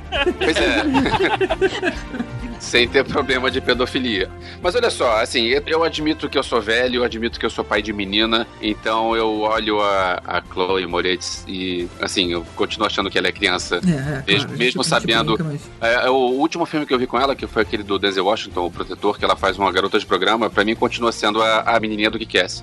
Ela no Kick-Ass... Kick-Ass é um filme, pra quem não viu, foram dois, o Kick-Ass 1 e o Kick-Ass 2. Esse pra que quem é um- não viu, é uma indireta É. pra você, Bianca. E aí, você Não, viu eu viu? vi, eu vi, eu ah, vi. tá. É que o filme já, já é dos anos da década de 10, então ela já deve conhecer. Mas então, pra quem não viu, o Kick-Ass é um, um cara que ele não tem poderes, mas ele resolve colocar um- uma fantasia de super-herói e fazer de conta que é super-herói. Na verdade, ele E- tem um poder verossímil. Ele não sente dor, porque ele tem uma doença. E isso faz com que ele aguente porrada. E os ossos dele não quebram porque já foi todos quebrados, e aí eles têm que É. uma placa de titânio pra suportar os ossos. Então acaba que vira também como se fosse um esqueleto interno de titânio. De algumas partes, né? É verdade. É. E uma das personagens principais do filme é a Hit Girl, que é uma, era uma menina adolescente que andava junto com o cara e eh, o personagem foi tão legal que quando fizeram o Kick-Ass 2, ela, tipo, vira a personagem principal do filme. É verdade, vira. É, no 2 ele é a principal. Ela era uma sidekick, né? Uma ajudante. Aham. Isso. E aí ela dá a volta por cima, né? E No você sabe como é dois- que era a história dela? O pai dela era policial, era um NYPD, e ele foi incriminado por tráfico de droga. E ele ficou na prisão por sei lá quantos anos, e a mãe se suicidou com a filha na barriga. Tava prestes a nascer. Como o pai tava preso, o ex-parceiro dele, que acompanhava a família, conseguiu salvar o bebê e adotou ele até que o pai saísse da prisão. Na hora que ele saiu, e a gente sabe aí que é o, é o nosso ator predileto, o Nicolas Cage. Nicolas Cage, tava com saudade dele. ele sai tão puto da prisão que ele fala, cara, eu vou ter que fazer alguma coisa e como eu tenho que criar essa criança, eu vou, vou preparar ela pro mundo e vou fazer ela me ajudar. Aquele pensamento super politicamente correto do cara. A gente fez um podcast sobre o Tom Cruise e falou que ele não ganhou Oscar, ele não falou que o Nicolas Cage ganhou Oscar. Chupa Ah. essa, Tom Cruise, Leonardo DiCaprio, Brad Pitt. Agora, a cena do treinamento dela é muito maneira que o cara dá um tiro nos peitos dela, né, mano? Caralho, não entendi Aquela nada. cena é muito Ele é muito bom, cara. Demora um tempo pra você assimilar assim, né?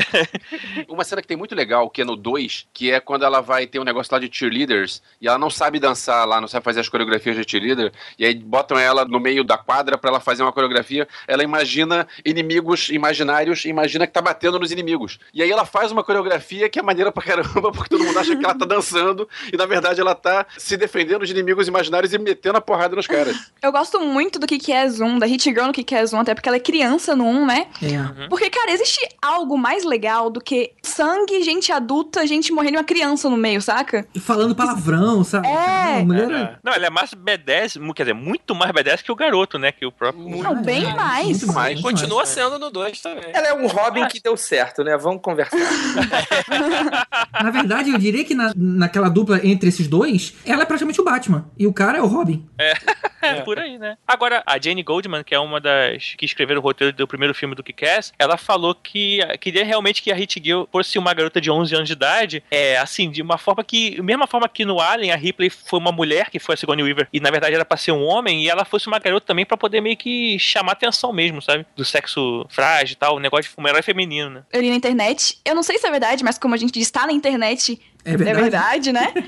que no início, antes deles gravarem o filme, o cara queria que fosse uma criança, só que eles não queriam aceitar, porque tinha um negócio assim: saiu o filme, mas ou a Hit Girl tá fora, porque ela é uma criança no meio de porradaria, ou ela vai ser maior de idade. Que bom que isso não deu certo, porque ela criança tá muito massa. É, Acho que não legal. ia ficar tão legal uma garota de 19 anos. Verdade, né? Muito legal, muito legal. É, eu não me lembro na época qual foi o primeiro filme que a Chloe Moretz começou a aparecer, se foi esse ou se foi o Deixa Ela Entrar que ela fez na mesma época. vampira, né? Que ela é uma Não, vampira, que é, o- é refilmagem do filme sueco, que tem uma menina vampira também, que a gente já falou no podcast de vampiros. E foi na mesma época, os, do- os dois filmes são na mesma época. O primeiro que chegou aqui foi o Kick-Ass, Foi o Uhum. que quer, foi o que quer. que eu tava vendo o IMDB dela, ela tem uma carreira grande antes, só que deve ser participações em filmes pra TV e coisa assim que eu não, não conheço. Mas ela já fez bastante coisa antes. Hoje em dia ela já arrebenta porque ela já fez um monte de filmes legais e todo mundo já E o- conhece a e cara o- dela. E o bacana é que eu acho que ela chegou num estágio que ela não desaparece mais, né? Se você for pegar aquele Joel Haley Osman. Esse era o nome dele ou era Haley J. Osman? Eu nunca lembro desses dois. Harley Joe Osment. É Haley o do Joy Osman, né? É esse. I See Dead People. I See Dead People. Pois é, o garoto era uma promessa. Depois ele fez aquele filme A Corrente do Bem, que todo mundo chorou com ele. Caramba, esse moleque representa muito. E ele desapareceu, cara. Ele sumiu ele, hoje. ele, ele tá no filme novo do Kevin Smith, no Tusk. Pô, então ele deve ter voltado depois de muito tempo de ostracismo. E ainda Não, mas assim, eu- esse filme novo do Kevin Smith, ele continua no ostracismo. eu vi umas Ninguém fotos viu. dele em algum lugar. Parece que ele tá gordão, né? Tá gordão, tá, tá, gordão. tá, tá gordão. Mas, ou seja, o cara virou, sei lá, tipo o bacana, o Jonas Torres, que ficou, sei lá, 20 anos desconhecido. Que isso, que esculacho. caralho. Pois é, Pô, eu sou amigo pessoal do Jonas, cara. Não fala isso, não. O Jonas, cara, o- o Jonas é um cara bacana. O Jonas foi PQD nos Estados Unidos. Pois é, cara, mas por que que o cara- Por que, que ele largou? Então, já que, já que você tem inside information, o cara, o cara tava curtindo uma carreira bacana de, de, de atenção aqui. Curtindo uma carreira bacana. Cara, é muito difícil, né? Eu, eu acho que essa coisa de celebridade mirim tem um momento que ele precisa, né? Viver outra coisa, né, cara? É, imagina. A a Natalie Portman é o exemplo melhor que a gente pode ter, né, nesse sentido. Que ela falou: peraí, eu vou dar um tempo, eu vou estudar e eu vou voltar pra botar pra fuder. Que é a mãe da Princesa Leia. Ou a Miley Cyrus também, como não fazer. Opa. É, essa é. Mas essa decisão, eu vou sair pra depois voltar, é muito arriscado, cara. Porque você Arriscado. pode sair e depois ninguém tem interesse em você. Você Cara, você mas- não é mais um nome. Corre o risco de virar um Macaulay Culkin, assim, Pois é. É, mas aí nesse, nesse ponto é o Jonas, né? O Jonas é um cara que, assim, ele sai da grande mídia, ele faz um pouco de teatro, viaja pra fora, vai fazer outras coisas, e aí resolve voltar. E aí quando você vê, o cara tá numa novela das oito. caralho. Mas eu acho que ele já voltou pro Brasil pra novela. Eu não, não sei se ele já tava por aqui de bobeira. Não, Não, ele já tava, ele já tava, Já já tava? um ano e meio que ele tava aí. Pode voltar a falar da Hit Girl? Acho que é um pouco, um pouco melhor, né, do que o bacana. O nome da Hit Girl era Mindy McCready, né? Isso. Mindy McCready. Maneiro. Agora, tem uma coisa engraçada. É, ela fez tanto sucesso realmente também nos quadrinhos, né? Depois do, do filme, acho que até, que saiu uma série de quadrinho baseado no nome dela, que era Hit Girl. E a capa da primeira edição é assim: The Little Bitch is Back. Ah, maneiro. Massa. Né? Outro papel badass que ela fez é o da Carrie, na refilmagem Girl? da Carrie. A Hit Girl. É, é. Jun- Junto com a. Ela e a linguiça, quer dizer, a Julianne Moore. A linguiça é a as- mãe dela. São, a mãe dela, são as duas únicas coisas que prestam no filme, porque o filme é bem inferior ao original, mas Bem, as duas estão muito bem. As Pegaram duas tanto- atrizonas, né? Pois é, pegaram duas tudo. atrizes muito boas e as duas estão muito bem no filme.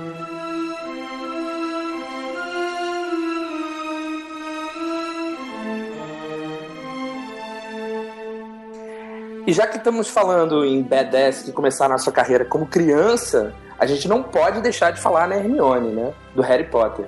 Hermione. É, Hermione, ela é aquela badass que não tem cara de badass. É, ela é feminina, ela tá sempre com aquela cara de que vai chorar ou vai fazer alguma coisa, mas ela é quem definitivamente é a mais inteligente daquele livro. É quem salva o, o Harry e o Ron e, e às vezes até o mundo é, sozinha várias vezes. E, cara, ela derrota um Dementor, né, cara? Nenhuma das meninas que a gente vai falar aqui no programa tem a capacidade de derrotar um Dementor.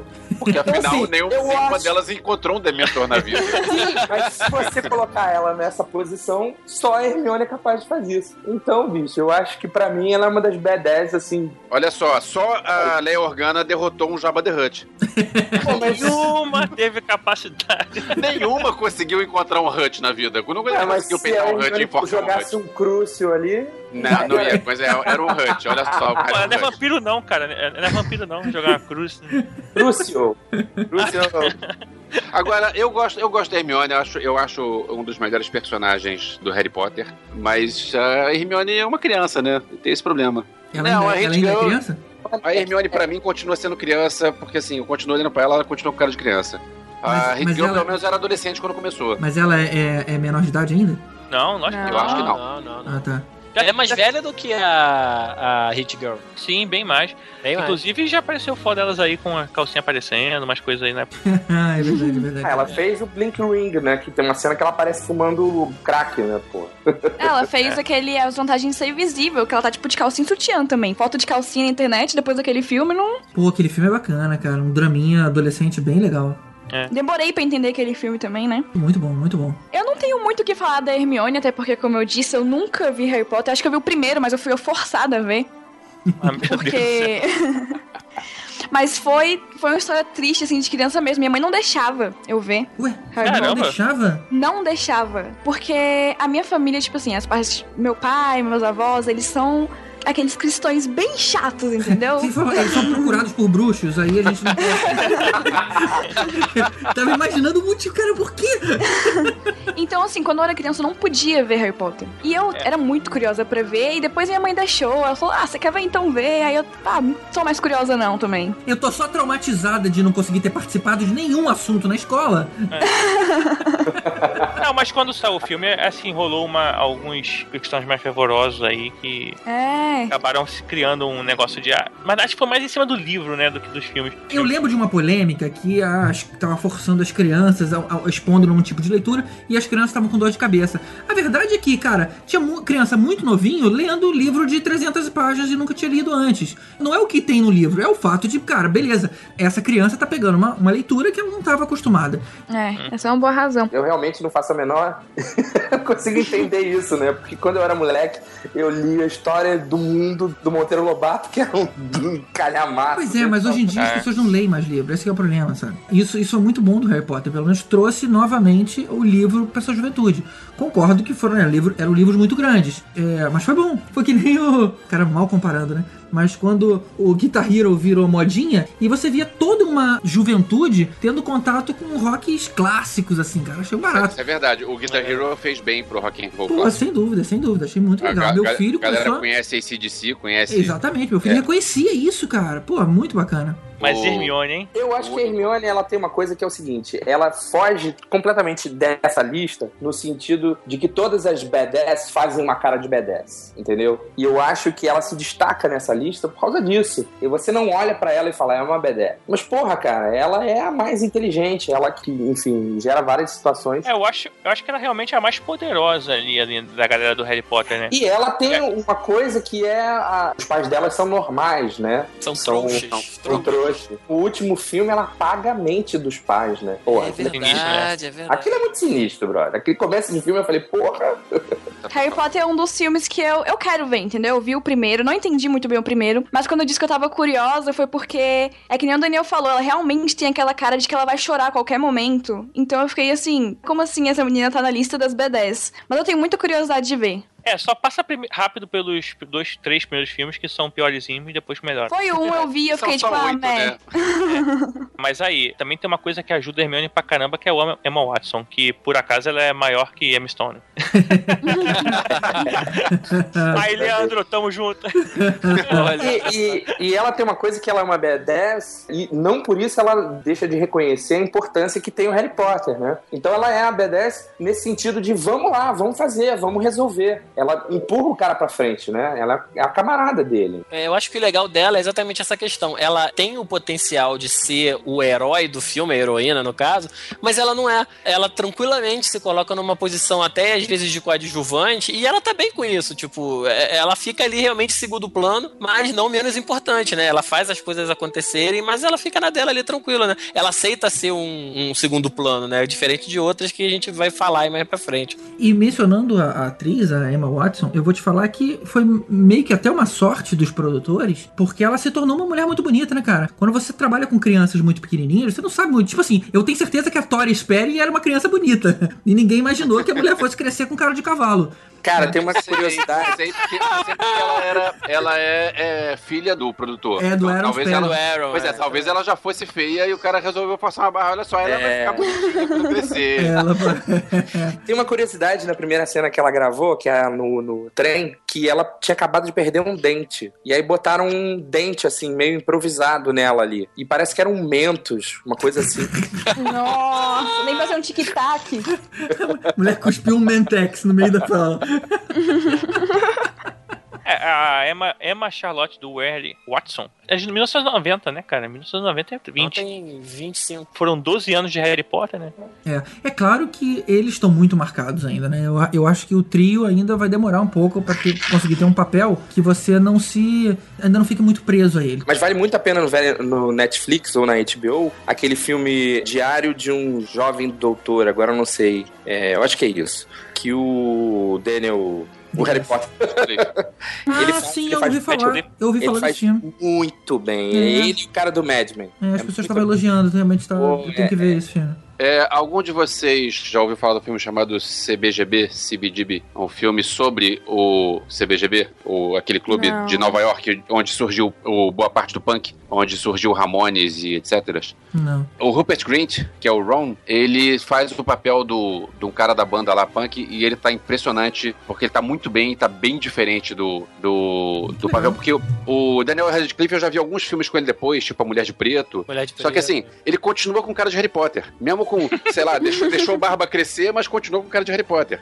O, E continua o- aquele, aquele raiozinho na testa, né? Pois é, o Rupert Grint não, ele tá bem diferente. E detalhe que o, o ator principal, que- é o dono do CBGB, é o Alan Rickman. Ou seja, é o Snape. Ah, maneiro. Ah, É, ele sempre foi o mais ator, né? Na minha opinião, dos três.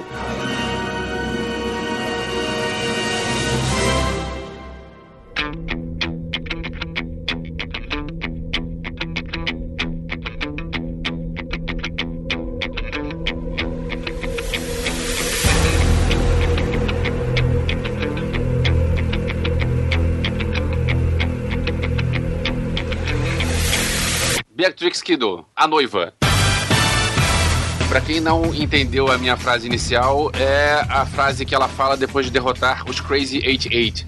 Eu não sei se tinha 88, mas ela são algumas dezenas de japoneses armados de katanas e ela com uma katana só. Tem uma cena que é impressionante logo no início da luta. Ela é uma mulher sozinha com a espada na mão e tem uns 30 ou 40 que cercam ela, todos armados com espada, e na hora que ela levanta a espada, todos eles dão um passo pra trás, tipo, opa! É. E aí ela começa e detona todo mundo. E aí no fim ela solta aquela de vocês que ainda estão vivos podem ir embora, mas deixem os seus pedaços que caíram, porque esses pedaços são meus. É verdade, aquela parte é muito maneira. É. Não, e detalhe que a hora que a luta engrena, a cor some, cara, para as pessoas não ficarem muito enjoadas com tanto sangue. Com sangue. Sim. Não, tem os detalhes estilísticos, não só isso, como aquela outra parte que desligam a luz e ela lutando com o pessoal no contra-luz. Ele é bom demais. Isso é muito bacana. É, é gênio, Tarantino. Eu pago o maior pau pra cena de ação do Kill Bill, cara. Acho muito maneiro. Eu pago o pau pro filme todo do Kill Bill. A mulher matar um cara assim que acaba de sair do coma, você vê, cara, essa mulher não é normal. Pera aí, o cara que ela matou também, né? My name is Buck, I'm here to fuck. Não, tinha motivo, mas, cara, ela ficou quatro anos em coma, cara. A mulher ainda sem conseguir se mexer, conseguiu matar o cara que ia estuprar ela. Bizarro. E ainda cara. conseguiu roubar o carro do cara. O Pussy Wagon. É. Ela é sinistra. E no fim, aquele negócio do. Quando ela finalmente encontra o Bill. É, não vamos contar spoiler aqui como é que ela mata o Bill, não, né? Senão tem gente que não viu. Será que ela Mas- mata o Bill no filme Kill Bill? Bom, ela começa com uma listinha de pessoas que ela tem que matar. Aí, bom. Ah, vale até, vale até contar um pouco da história, né? Ela era daquele esquadrão do, dos assassinos. Das víboras assassinas. Das víboras assassinas. Ela era mamba negra. E aí, uma hora ela quis, cara, isso é demais pra mim. Agora eu encontrei um cara que eu gostei. Eu vou sair do grupo, vou ter minha famíliazinha direitinho. E na hora que ela tá casando, o resto do grupo encontra ela, que era a, aquela vermita green, né? Que era a Vivica Fox. A, a Splash, uma seria minha vida. Como é que é o nome dessa mulher? Ah, Daryl Hannah. Daryl Hannah. Essa japa da luta que o. Lucy O. Ren. Pô, na moral, não, para aí. Essa japa. é demitido. E o Bud, aquele cara que tá em tudo quanto é filme do Tarantino, e eu acho ele um dos atores mais sinistros, assim, sabe? Michael Madsen. Michael Madsen, cara, eu acho esse cara. Não sei se eu fiquei muito. A cena dele no, no Cães de Aluguel até hoje me acompanha, mas eu acho a cara dele assustadora demais. Mas anyway, todo mundo encontra a Beatrix Kido pronto pra casar. O Bill olha pra todo mundo e fala: mata todo mundo aqui. E eles simplesmente assassinam todo mundo que tava na cerimônia, dão um tiro nela, mas ela ainda acaba sobrevivendo. E fica em coma. Sabe que, sabe que quem tá em todos os filmes do, do Tarantino, menos no primeiro, é o Samuel Jackson, que tá nessa cena tocando órgão. Ele tá no banheiro? É. É sério? Tá, É o cara, do- é o cara que tá, É que tá na igreja. órgão, não é o órgão.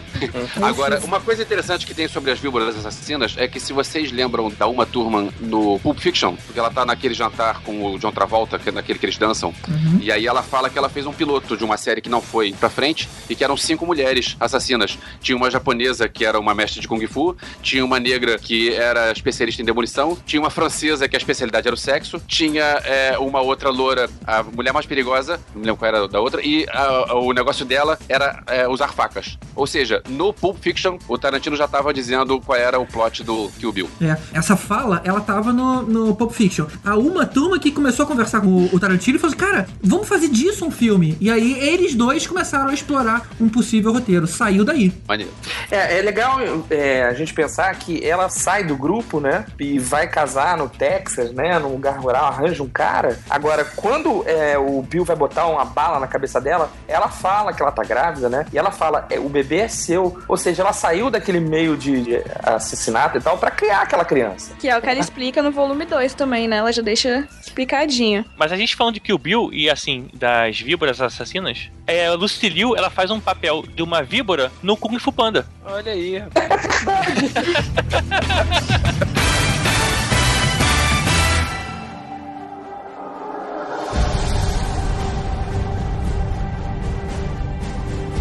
Olha, tá olhando nossa lista aqui e só tem mulher B10 mesmo, cara. E a próxima que a gente vai falar aqui é a Celine, do filme Anjos da Noite, ou Underworld. E a mulher arrebenta em quatro filmes aí, detona lobisomens, vampiros e quem mais vier pela frente e é fodona. Lembrando que é a Kate Beckinsale, né? Kate Beckinsale, Isso. que também é fodona. Espetáculo, espetáculo. Ela é uma death dealer, é uma matadora de lycans, né? De lobisomens especialista. É, ela é uma vampira também, né? E aí acaba Ah, se envolvendo com um, né, cara? E- Ela não, ela não é um misto das duas coisas? Eu achava Não. que nos últimos ela já Não, tava não. meio misturada. Não, ela Ela tem um não. filho que é um Ela misto. tem uma filha que é misturada. Ah, então era isso. Sim, sim. Agora, só uma coisa, você falou que ela fez o, a Celine em quatro filmes, né? Não. Ela, só- ela fez em três só. É, é verdade. O quarto Underworld, não sei se foi o quarto, mas um dos Underworld foi com a Juana Mitra, que é a genérica É, dela. é a genérica, pois é. É verdade. Não foi o último, não. Foi o terceiro. Foi o terceiro, é, que foi com a genérica. Tá certo, ela fez o Awaken e o Evolution. Mas qual é dessa personagem? Ela nasceu, sei lá, lá no século XIV, alguma coisa assim, né? É que o filme que conta a história dela foi exatamente o que ela não fez. É, o que conta a história é o da Juana Mitra. Então é off-topic. Não, mas é a personagem, né? Ela, ela, ela não era badass nesse Porque filme. fizer- fizeram o primeiro filme, que é da franquia 2003, depois em 2006 saiu o Evolution, aí em 2009 saiu The Rise of the Lycans, que na verdade é um prequel, né, pro Underworld, e aí depois teve uma sequência que voltou a ser a Kate, que foi o Awaken, que já é a versão mais badass dela. É, ela então, é uma vampira que foi transformada, né, no, no, no século XIV e tem toda uma história, né, é, de se tornar essa caçadora de, de lycans e Uhum. descobrir que na- as coisas como ela acreditava, né, não são exatamente aquilo, né, e ela se depara com um amor com um cara que é um, um lycan, né, É meio híbrido, ele foi mordido, né? é ela que morde, né? ah, Não lembro muito bem, eu sei que ele foi mordido. e é isso aí. É, cara, a questão é que assim, ela tem que se voltar contra os mestres lá dos vampiros, que são, na verdade, é, gerações mais antigas e, normalmente, consequentemente, pelo sangue ser mais puro, é mais forte, né? E ela tem que enfrentar essa galera toda, cara. Então, mas ela não tem alguma coisa dela ser mais forte, porque ela enfia porrada em geral no filme, cara. Só É, parte. Eu admito que eu tenho um problema com esses filmes. Eu gosto de todos, eu vi todos, eu me divirto com todos, mas eu não lembro de detalhes porque é tudo igual. É, porque ela foi transformada pelo Victor, que é um dos, dos mais antigos da linhagem lá do Corvinos. Isso, isso. Né? Aí, consequentemente, ela acabou. E ela deve ter, por isso, algum motivo de ser mais, sei lá, poderosa. Agora, ela foi treinada desde mil, 1300, lá vai na bolinha. Pô, o filme se passa no- no- nos anos 90, né? É, se você fosse treinado por mil anos, cara, acho que talvez você aprendesse alguma coisa, É né? verdade. Ia ficar Só talvez. É, a, a Mas- dúvida é, os outros vampiros também não têm esse tempo todo de treinamento, talvez, assim? Tem, sabe? mas ela é uma caçadora de lobisomem, ela tinha que ser muito badass. Ah, tá, verdade, verdade. Que lobisomens, teoricamente, eles são mais fortes que os vampiros, né? Eles não usam arma, nada. Tanto que os vampiros usam as armas lá que eles têm pra caçar os lobisomens. E tem até uma cena do filme que ela vai atrás da filha, que é muito doida, que ela tá com muita arma ali, maluco. Não sei de onde ela tinha tanta arma e não quero saber, não me pergunte. Mas aí, o bicho pega, legal. Os lobisomens é, são menos inteligentes, né? Porque se eles fossem mais inteligentes, eles esperavam ficar de dia. E aí, acabou. É, mas aí eles tinham que entrar no covil dos vampiros, e aí ia ter muito vampiro lá dentro. É, se Cara, eu não lembro, eu não- nunca curti muito essa saga. É, que horas entra o Wesley Snipes mesmo, hein? Ele pode entrar a qualquer hora, ele anda de dia também. Então É. E Essas falando em Wesley Snipes, é, não pode esquecer da Abigail, que é a nossa querida é, Jessica Biel. Jéssica Biel. Jessica Biel era também uma, uma boa Era uma pessoa pra boa, constar nessa era uma lista. boa, é. Tem uma coisa que, assim, o eh, Anjo da Noite, né, o Underworld, ele gira em torno de uma tônica de um núcleo muito pequeno, que é uma galera que jogava RPG e que criou essa ideia de vampiros contra lobisomens. É, é- aí ela, ele bebe nisso e ele amplia, né, essa coisa que não existia isso antes. Uhum. Né? É, isso vem desse, desse lugar underground, né? Dessa galera que, que curtia isso, né? E que tinha criado essa abominação, que é o que o, o Michael Corvin é o cara que ela gosta, né? Que é esse híbrido, né? É uma- isso tudo veio do, do, do RPG, né? Do Vampiro à Máscara, do Lobisomem Apocalipse. E que vira um cult, né? Por causa dos filmes. Cara, eu joguei muito Vampiro à Máscara. Eu sempre fui mais vampiro que lobisomem. Eu acho que todo mundo, né? Por isso que o- os protagonistas, a princípio do filme, são vampiros. É. E vou te falar que a Kate Beckinsale, ela, ela deu uma seguida por uma, uma linha mais de ação, né? Não foi ela que fez o remake de Total Recall? Foi, verdade. Ela era a Lori, ela era esposa do. E ela tava bem badass no, no Total Tava Recall, bem né? badass. Eu, E eu- ela sai na porrada com quem? Com a Jéssica Biel. Com a Jéssica Biel. Aê! eu ouso dizer que eu gostei mais dela do que a, Sharon Stone. Tá, Apesar de- não. Eu sabia que apesar você ia de falar ter- isso, cara. A Sharon Stone é clássico. O outro filme foi melhor, mas a personagem, a construção da personagem ficou muito Ah, mais é. bacana. O personagem Até da Sharon Stone era pequenininho, né? No, no filme. Ela É, não... ele ganhou, ele foi encorpado, né? Ah, Até a Kate Beckinsale abrir as pernas lá que nem a Sharon Stone, ela tá perdendo.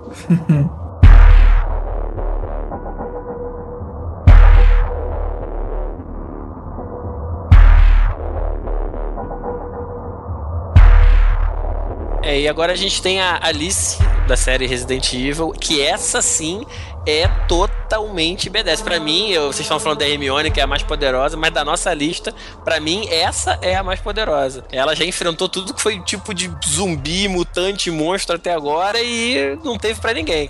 E ela cada vez desenvolve mais poder ao longo dos filmes, pra mim ela é B10 total. Você Eu levar mais concordo, poder eu- mesmo? Ela tem poderes, ela tem poderes agora. Nos últimos ela passou a ter poderes. É, eu concordo contigo em partes. Eu acho que ela realmente é muito badass. Mas assim, o, a série Resident Evil foi ficando cada vez mais bizarra. Então, assim, eu, eu era muito fã dos primeiros filmes e aí eu passei a desistir porque o troço começou a ficar cada vez mais maluco. E não, sim, chega. É, eu, eu concordo também. Quando fica muito. perde meio a linha, assim, eu já não curto mais. Foi a mesma coisa que me fez não ver Os Anjos da Noite. Eu vi o primeiro, mas não, não segui. Ela, pra mim, dessa lista, ela e a Beatrix, do Kill Bill, são as mais B10 dessa lista. Porque os primeiros filmes, eu não sei os últimos, que eu não vi do Resident Evil ainda, mas dos primeiros filmes ela é muito cabulosa. Ela é, tipo, pra mim, versão feminina de Chuck Norris, porque a mulher é um troço estranho, saca? Ela é muito. Cara. Nesse- vou confessar que eu prefiro ela no Ultraviolet. Ai, não, cara, sério. Cara, no filme nem é tão legal, mas eu gosto muito do. Não, ela manda também. A Mila Jovovich também fez outros filmes badass. Acho que o primeiro filme que chamou a atenção dela foi O Quinto Elemento, que foi um filme do Luc Besson na época que o Luc Besson fazia filmes divertidos em vez de Lucy, por exemplo. No Quinto Elemento ela faz o Quinto Elemento, né, que seria um ser é, Olha, um ser evoluído e o personagem dela é muito legal e assim, o filme é muito divertido. É com Bruce Willis, né? Bruce Willis e Gary Oldman. Eu lembro que tem uma, uma visão de cidade futurística bem bacana, bem rica. Eu achei, Sim, achei sim. legal. É muito bom. ela dá umas porradas em, como Lilu, né? Dá. Sim. Ela meio que se especializou realmente em B10, que logo depois ela fez o Joana Dark, né? Que ela era a Joana Dark, que também ela era Extreme B10 do filme. Isso. Que ela comanda o exército inteiro, né? e Mas tal. esse Ela- aí já não é. Esse aí ainda é Luke Besson, mas já, já é Luke Besson descendo ladeira, né? Porque o, o Joana Dark é aquele que tem o Dustin Hoffman fazendo o papel de um Jedi que aparece de vez em quando pra falar com ela, né? Exatamente. É, pois é, então deixa pra lá. Vamos voltar a falar da, da Alice no Resident Evil. Aliás, Ah, mas ela faz o Ultraviolet também. Que é também, o, o Ultraviolet também fez o, a versão recente dos Três Mosqueteiros. Isso, isso, cara, era Milady, né? Agora, Isso. a Mila tem uma coisa que o pessoal confunde que acha que ela é russa, mas ela é ucraniana. É, a Ucrânia é um lugar legal porque tem a Mila Kunis, a Mila Jovovich e a Olga Kurilenko. Deve ser um país bonito, né? Deve Faz ser. bonito, faz bonito. E se vocês quiserem só uma referência de como ela é B10, pega só uma cena do Resident Evil 5, do último que ela fez, o Retribution, e nessa cena ela tá num corredor com, sei lá, deve ter uns 200 zumbis ali ao mesmo tempo, e ela mata todos, numa sequência animal, é muito bem feita a cena de luta, ela vai passando de um pro outro como ela tá sozinha, então ela tinha que defender a frente e a retaguarda, porque tinha horas que vinha um zumbi de outro lado também, então era um zumbi atacando os dois lados.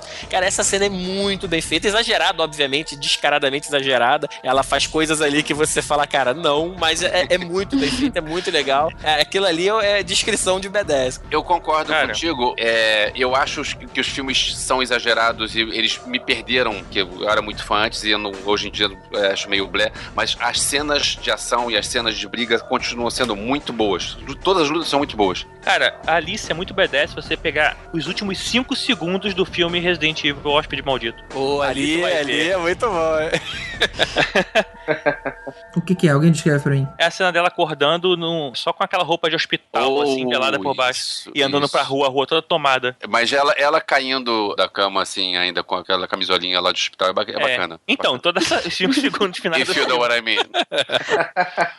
Pô, no, no Tá. quinto elemento, ela tinha só uma faixinha em cima da, Isso. do, do corpo. É ela verdade. Sempre deram uma explorada nela em relação a isso. A Mila Jovovich, é, a gente não pode falar isso porque é, é pedofilia, mas ela com- acho que tinha 14 anos de idade quando fez o Chaplin e ela Uhum. contracenou com o Robert Downey Jr. e ela aparece com, com os peitos fora. Sério? Criança? É, Deixaram isso? deixaram isso. Olha só, que coisa. É que ela nasceu em que ano? Ela nasceu em 75, o filme é de 92. Ela tinha 17 quando o filme foi lançado. A mulher é Aí você super pensa, bonita. se- será que o Robert Downey Jr. deu uns pega nela também, cara? Ele sempre foi meio bizarro pegar todo É. mundo. É.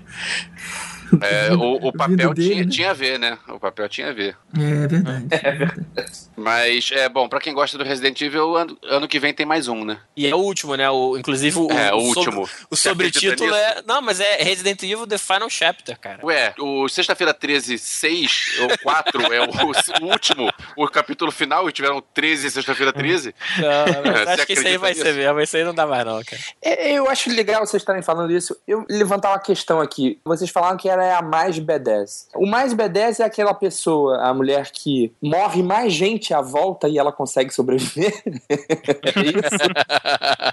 Ou é o quanto- a quantidade de mortes que ela consegue proporcionar? Acho que é morte per capita, cara.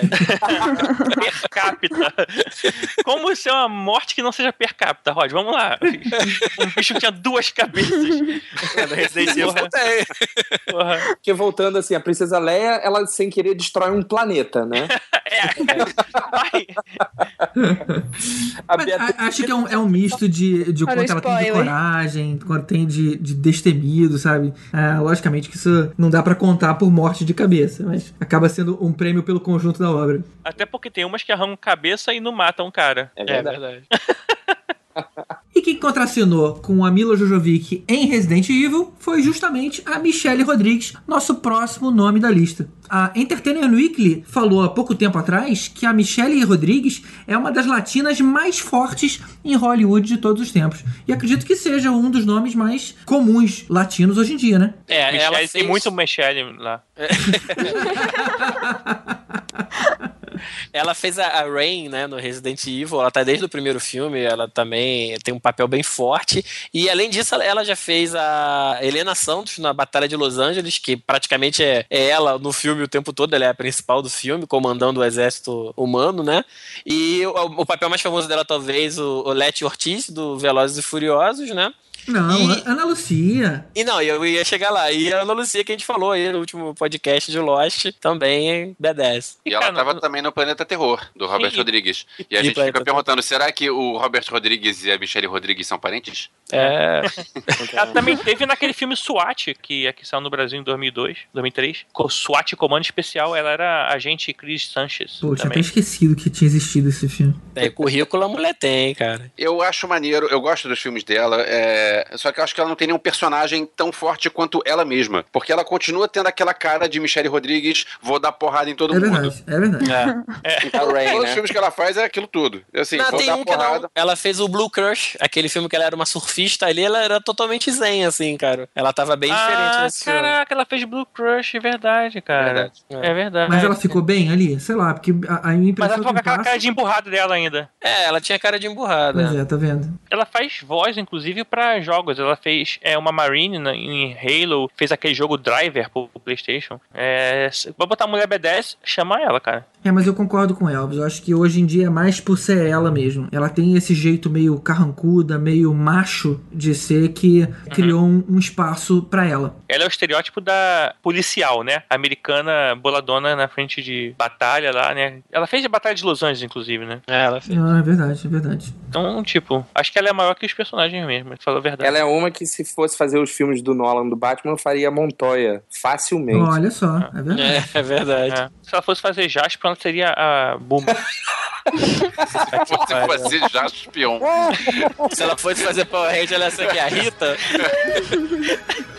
Se, se ela for fazer Spectrum Man, ela seria o Dr. Gore?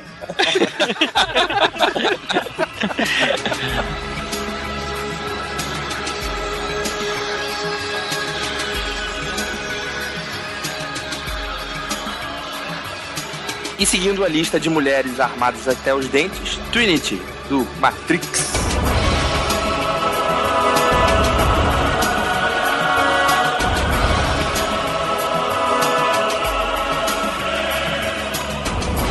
Cara, aquela cena do Matrix, que o. Primeira cena, que ela invade É aquele prédio cena, é e ela mata os caras lá dentro. Na hora que os policiais entram, aí o, o agente Smith fala: Seus homens já estão mortos. E a mulher começa a lutar com todo mundo, cara. Puta, na hora que eu, eu pensei assim: Cara, que filme é esse?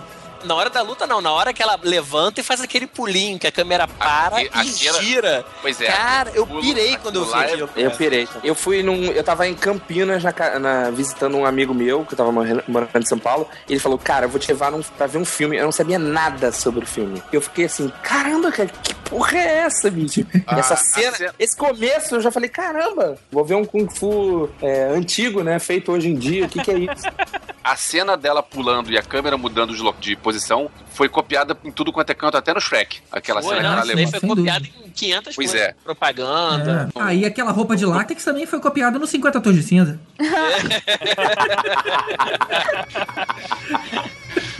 O- Você viu 50 tons de Não, cinza? ainda não, mas Ah, tá bom.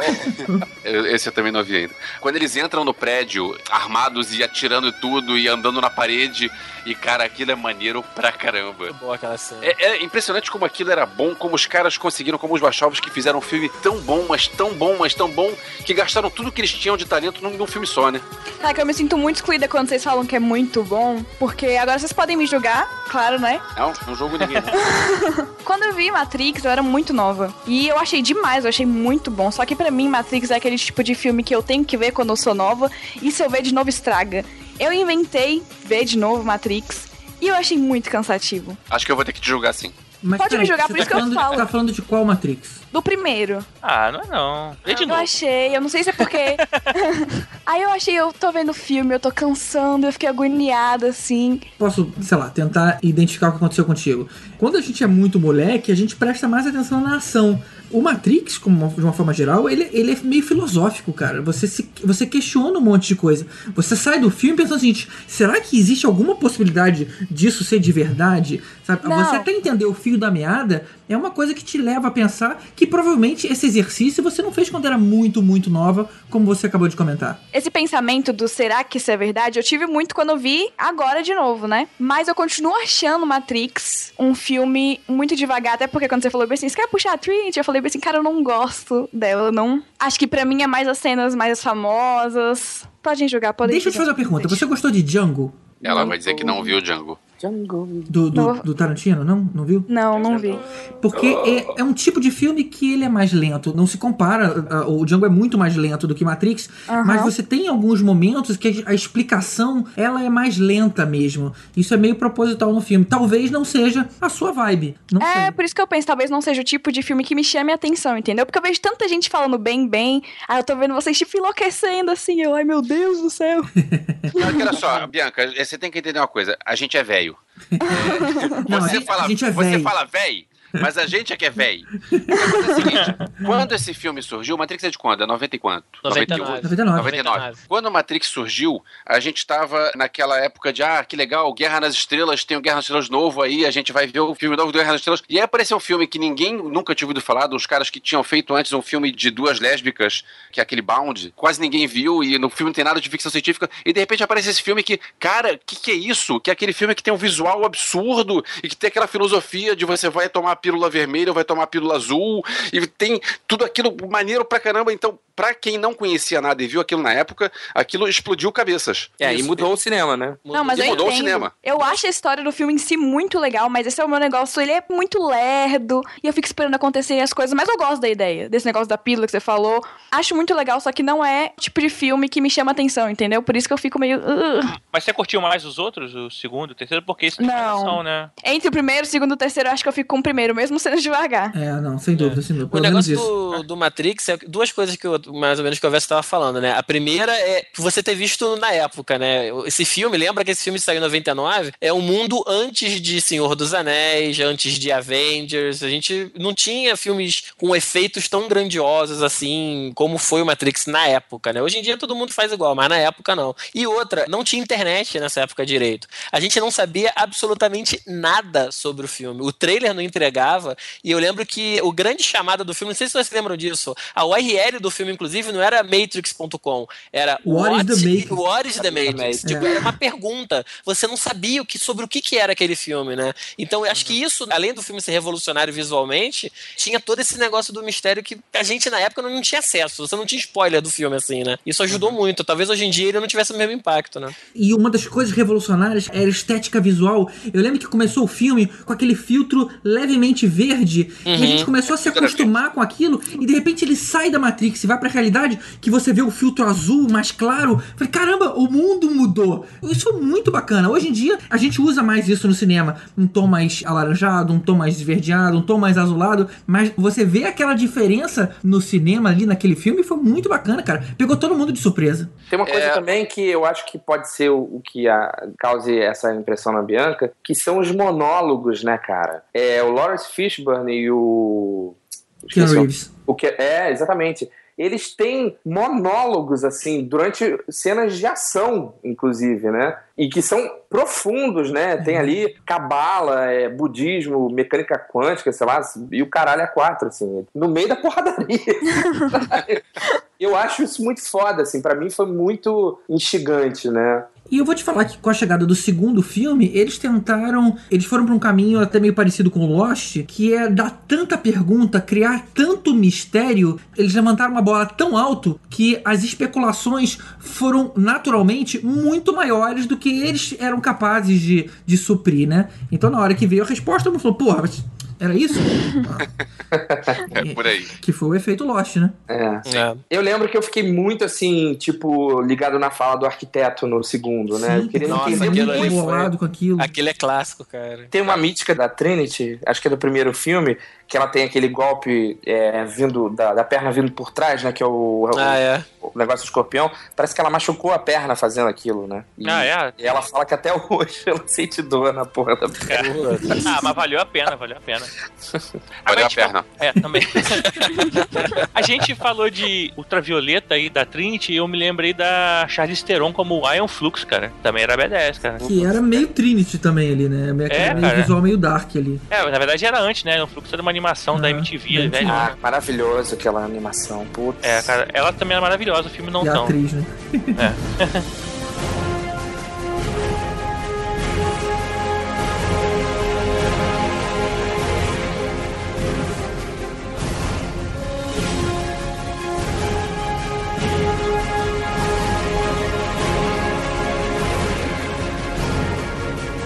um nome forte também na nossa lista de mulheres B10 é a Lara Croft. Se você pensar todo o histórico dela dentro dos videogames, é muito mais B10, mas focando só nos filmes mesmo com a Angelina Jolie, a gente já vai ter aí uma gama de situações em que ela se mostra B10.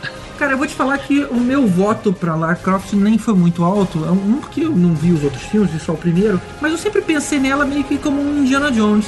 Ela é realmente tão do nível das outras assim? Cara, o Indiana Jones é, é um B10, É B10. não é? Não. Ela, ela é, ela é é um Indiana B10, Jones. cara. Ele tem um conhecimento muito bom e ele tem coragem de entrar nos lugares. Na hora que um cara chega com a espada na frente dele, ele dá, saca a arma e dá um tiro. É. Tipo assim, eu, eu acho que a, que a comparação é isso mesmo. A Lara Croft seria uma versão do Indiana Feminina. Jones. E eu acho que sim, é B10, porque eu também acho o Indiana Jones um, um cara B10. B10. É, a Clarice Starling é B10 por causa da coragem dela, né? É, por causa de tudo. Ela não teria como ser diferente assim. Não, eu, pra mim É. a Lara Croft tá mais pra good ass. Não, não. Mas a Lara Croft do- dos filmes, ela- eles não exploraram tanto quanto nos jogos, né? Nos jogos, ela, ela, é- ela tem uma habilidade de acrobacia, ela é quase uma ginasta, ela pula, ela dá cambalhota, ela consegue escalar coisas com muita facilidade, né? E isso no filme não, não foi muito explorado. Então, assim, ela é até mais B10 do que o Indiana Jones nesse caso, né? E no último jogo dela teve uma história de origem, de que quando ela era Cara. novinha e tal, que é muito boa, cara, é muito boa. Ela de sobrevivente mesmo. E, cara, se filmar aquilo ali, dá um reboot na série no cinema fácil. Eu escrevi um, um review lá pro Abacaxi Voador até sobre esse último jogo, cara, eu falei, não recomendar pra criança, que tem umas cenas bem sinistras, assim. De sexo ou de, de Não, violência? de, de violência mesmo, assim. Tem uma hora que ela tá amarrada de cabeça pra baixo num lugar que tem vários corpos, assim, É massa, É. eu acho massa. tipo, sem peles e tal, e pedaços pro lado e pro outro. Eu sou E meio sair- suspeita de falar da Lara Croft, porque eu gosto muito dela. Muito mesmo, assim, desde que eu sou nova. Desde que meu pai apareceu com o jogo aqui em casa, e eu fiquei tipo, ai meu Deus, Lara Croft! Desde que ela tentou me adotar. Mas eu gosto muito, eu vi o filme, eu joguei os jogos antigos. E eu acho que foi o jogo de 2013, saiu um jogo de 2013, né? Sim. que é esse que ela tá pendurada. Uhum, isso. E eu isso. zerei ele, tipo, duas vezes, porque eu não aguentei zerar só um. Eu gosto muito dele. Cara, Muito bom, É, muito legal. Magia não pode, né? Mas tiro na cabeça pode. É, magia não pode mas matar as pessoas? Pode. Se jogar no corpos mortos? Pode também. Talvez hoje em dia a Angelina Jolie esteja meio, meio queimada porque ela se meteu a dirigir filmes políticos e se meteu a fazer a Malévola e tal, mas ela tinha filmes legais nessa onda. Ela fez Senhor e Senhora Smith, ela fez O Procurado, ela fez Salt, ela fez Capitão Sky, O Mundo de Amanhã. Ela tem uma, tem uma carreira legal. Puta, sério que você tá citando o Capitão Sky Mundo de Amanhã como uma coisa boa? Cara, eu acho esse filme maneiro, você não gosta não? Credo, cara. Ah, Mil pô. vezes malévola do que esse filme. Caramba. Absurdo, que absurdo. Ah, e ela faz Kung Fu Panda, não? né? Ela faz Kung Fu Panda, né, cara? Melhor papel da Sim. vida dela. Ah, é- é- Ah, ela se viu faz Kung Fu Panda, você não fala mal de Kung Fu Panda.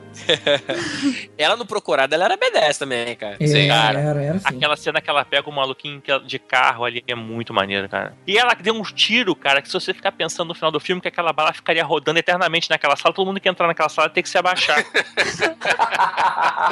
o tiro fica girando, dá um headshot em seis pessoas e nela mesmo e continua rodando a sala. Que É, a na verdade, nunca, a, né? a última vítima do tiro foi ela mesma. Se ela não saiu do lugar, né, cara? Não, na verdade, a bala, a bala voltou no tempo e matou o Kennedy. Né? E a culpa foi do Fernando Henrique Cardoso. Ela teve essa fase aí de Salt, Procurado, que é a, a Fox, né? Que ela faz a papel do Fox.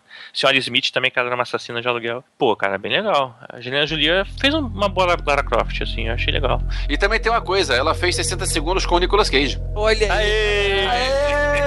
E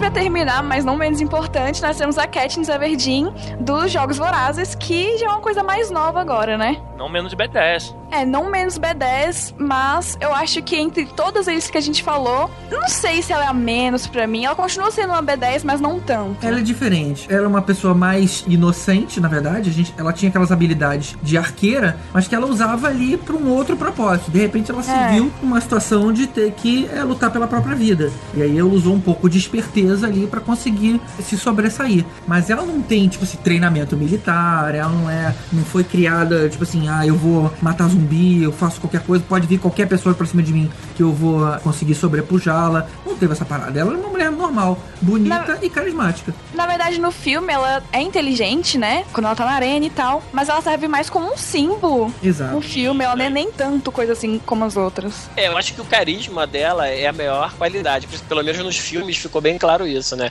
Desde a hora que ela se oferece aí no lugar da irmã, e aquilo estava sendo transmitido para todo mundo na, na televisão, né? Aquilo ali, ela já chamou atenção logo de cara naquela cena ali, o pessoal já ficou de olho nela. E depois, no que ela fez no final dos primeiros jogos, né? Não matando o companheiro, quer dizer, aquilo ali foi onde ela ganhou o povo, né? E ela, realmente, ela era carismática, né? Aquela questão do vestido, da entrevista que ela deu. Ela foi ganhando as pessoas aos pouquinhos e acabou virando a líder de uma revolução, né? E É. o que mostra que a personalidade dela é que era o forte é que naquela hora que a equipe de filmagem tenta usar a imagem dela pró-revolução e ela não se sai bem enquanto ela acha que tá representando, e na hora que ela fala, olha, seja você mesmo, e aí ela relaxa, dá aquela cantada e aquilo viraliza, você vê o seguinte, cara, ela usando a personagem dela, sem ela fingir nada, ela é tudo aquilo que passou pra todo mundo. É. Vou fazer um momento Bianca aqui agora, confessar que eu não fiz jogos vorazes. eu tô tentando emagrecer, esse negócio de jogos vorazes aí pra mim não tá tanto certo.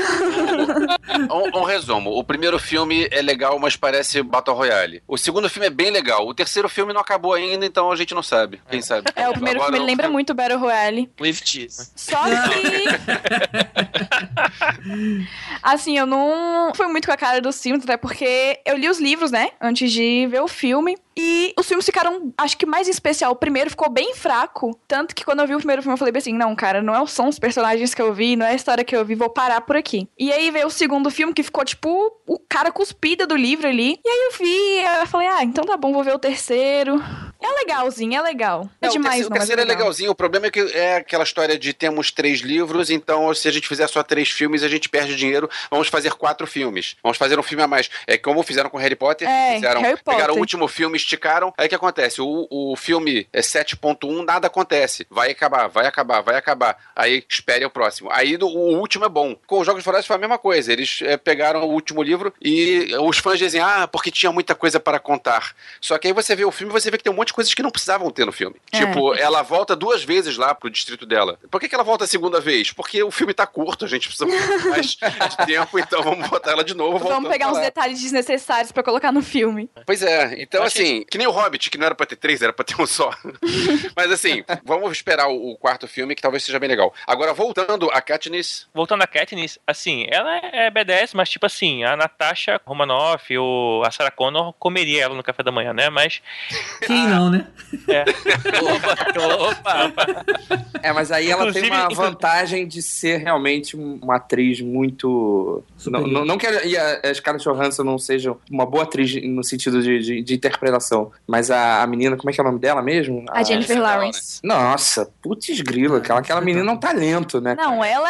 Agora, Qualquer só. coisa que ela faça, eu, eu, É. eu confesso que eu fico muito, Cara, muito qual foi aquele impressionado. filme que ela dança lá com, com aquele carinha que concorreu ao Oscar do ano passado? ela É ganhou o aquela Oscar por esse filme. Dallas? Ah, é Não. o Não, Lado- Não, não. o Silverline, Silverline. Silverline, Lado bom, Silverline. lado bom da vida. Isso. Lado bom da vida. Pô, sensacional, cara. É muito bom. Olha Achei só, que você tava Rod, falando do outro. O jogo Rod. ultrapassa? É isso. Trapaça, eu lembro de uma coisa, o decote da Amy Adams. Dame Adams. Ele Adams roubou, roubou a cena. Eu não me lembro de mais nada do filme, mas é Ai, aquele, o decote da Amy Adams.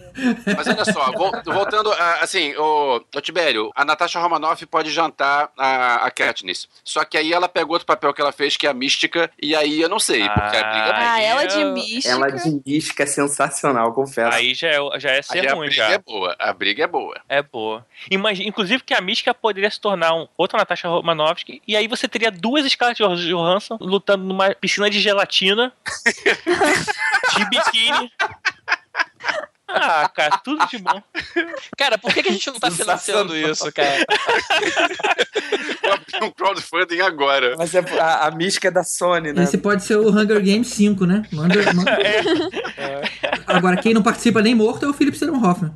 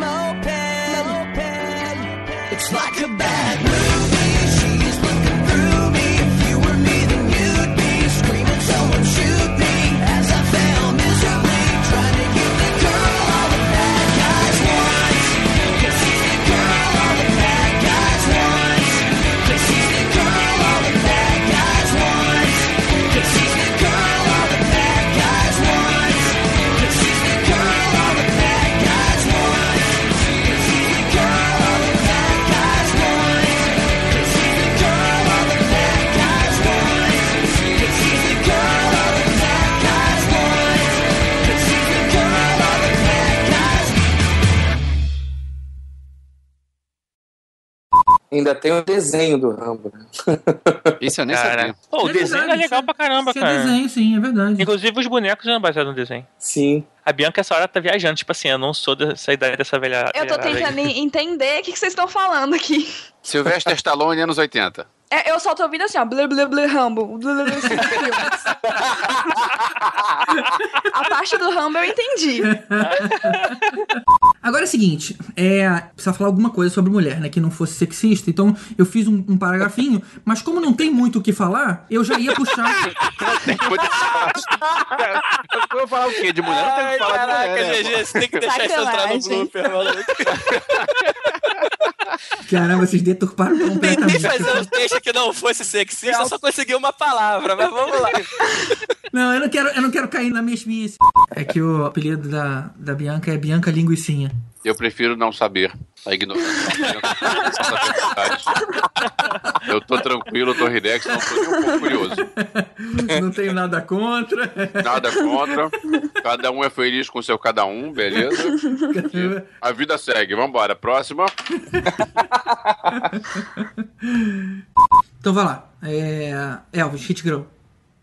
Ah, como é que vocês estão puxando mesmo? Com animação.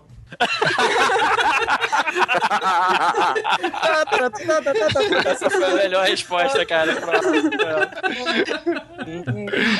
Não sei porque acho que isso vai virar blooper, mas.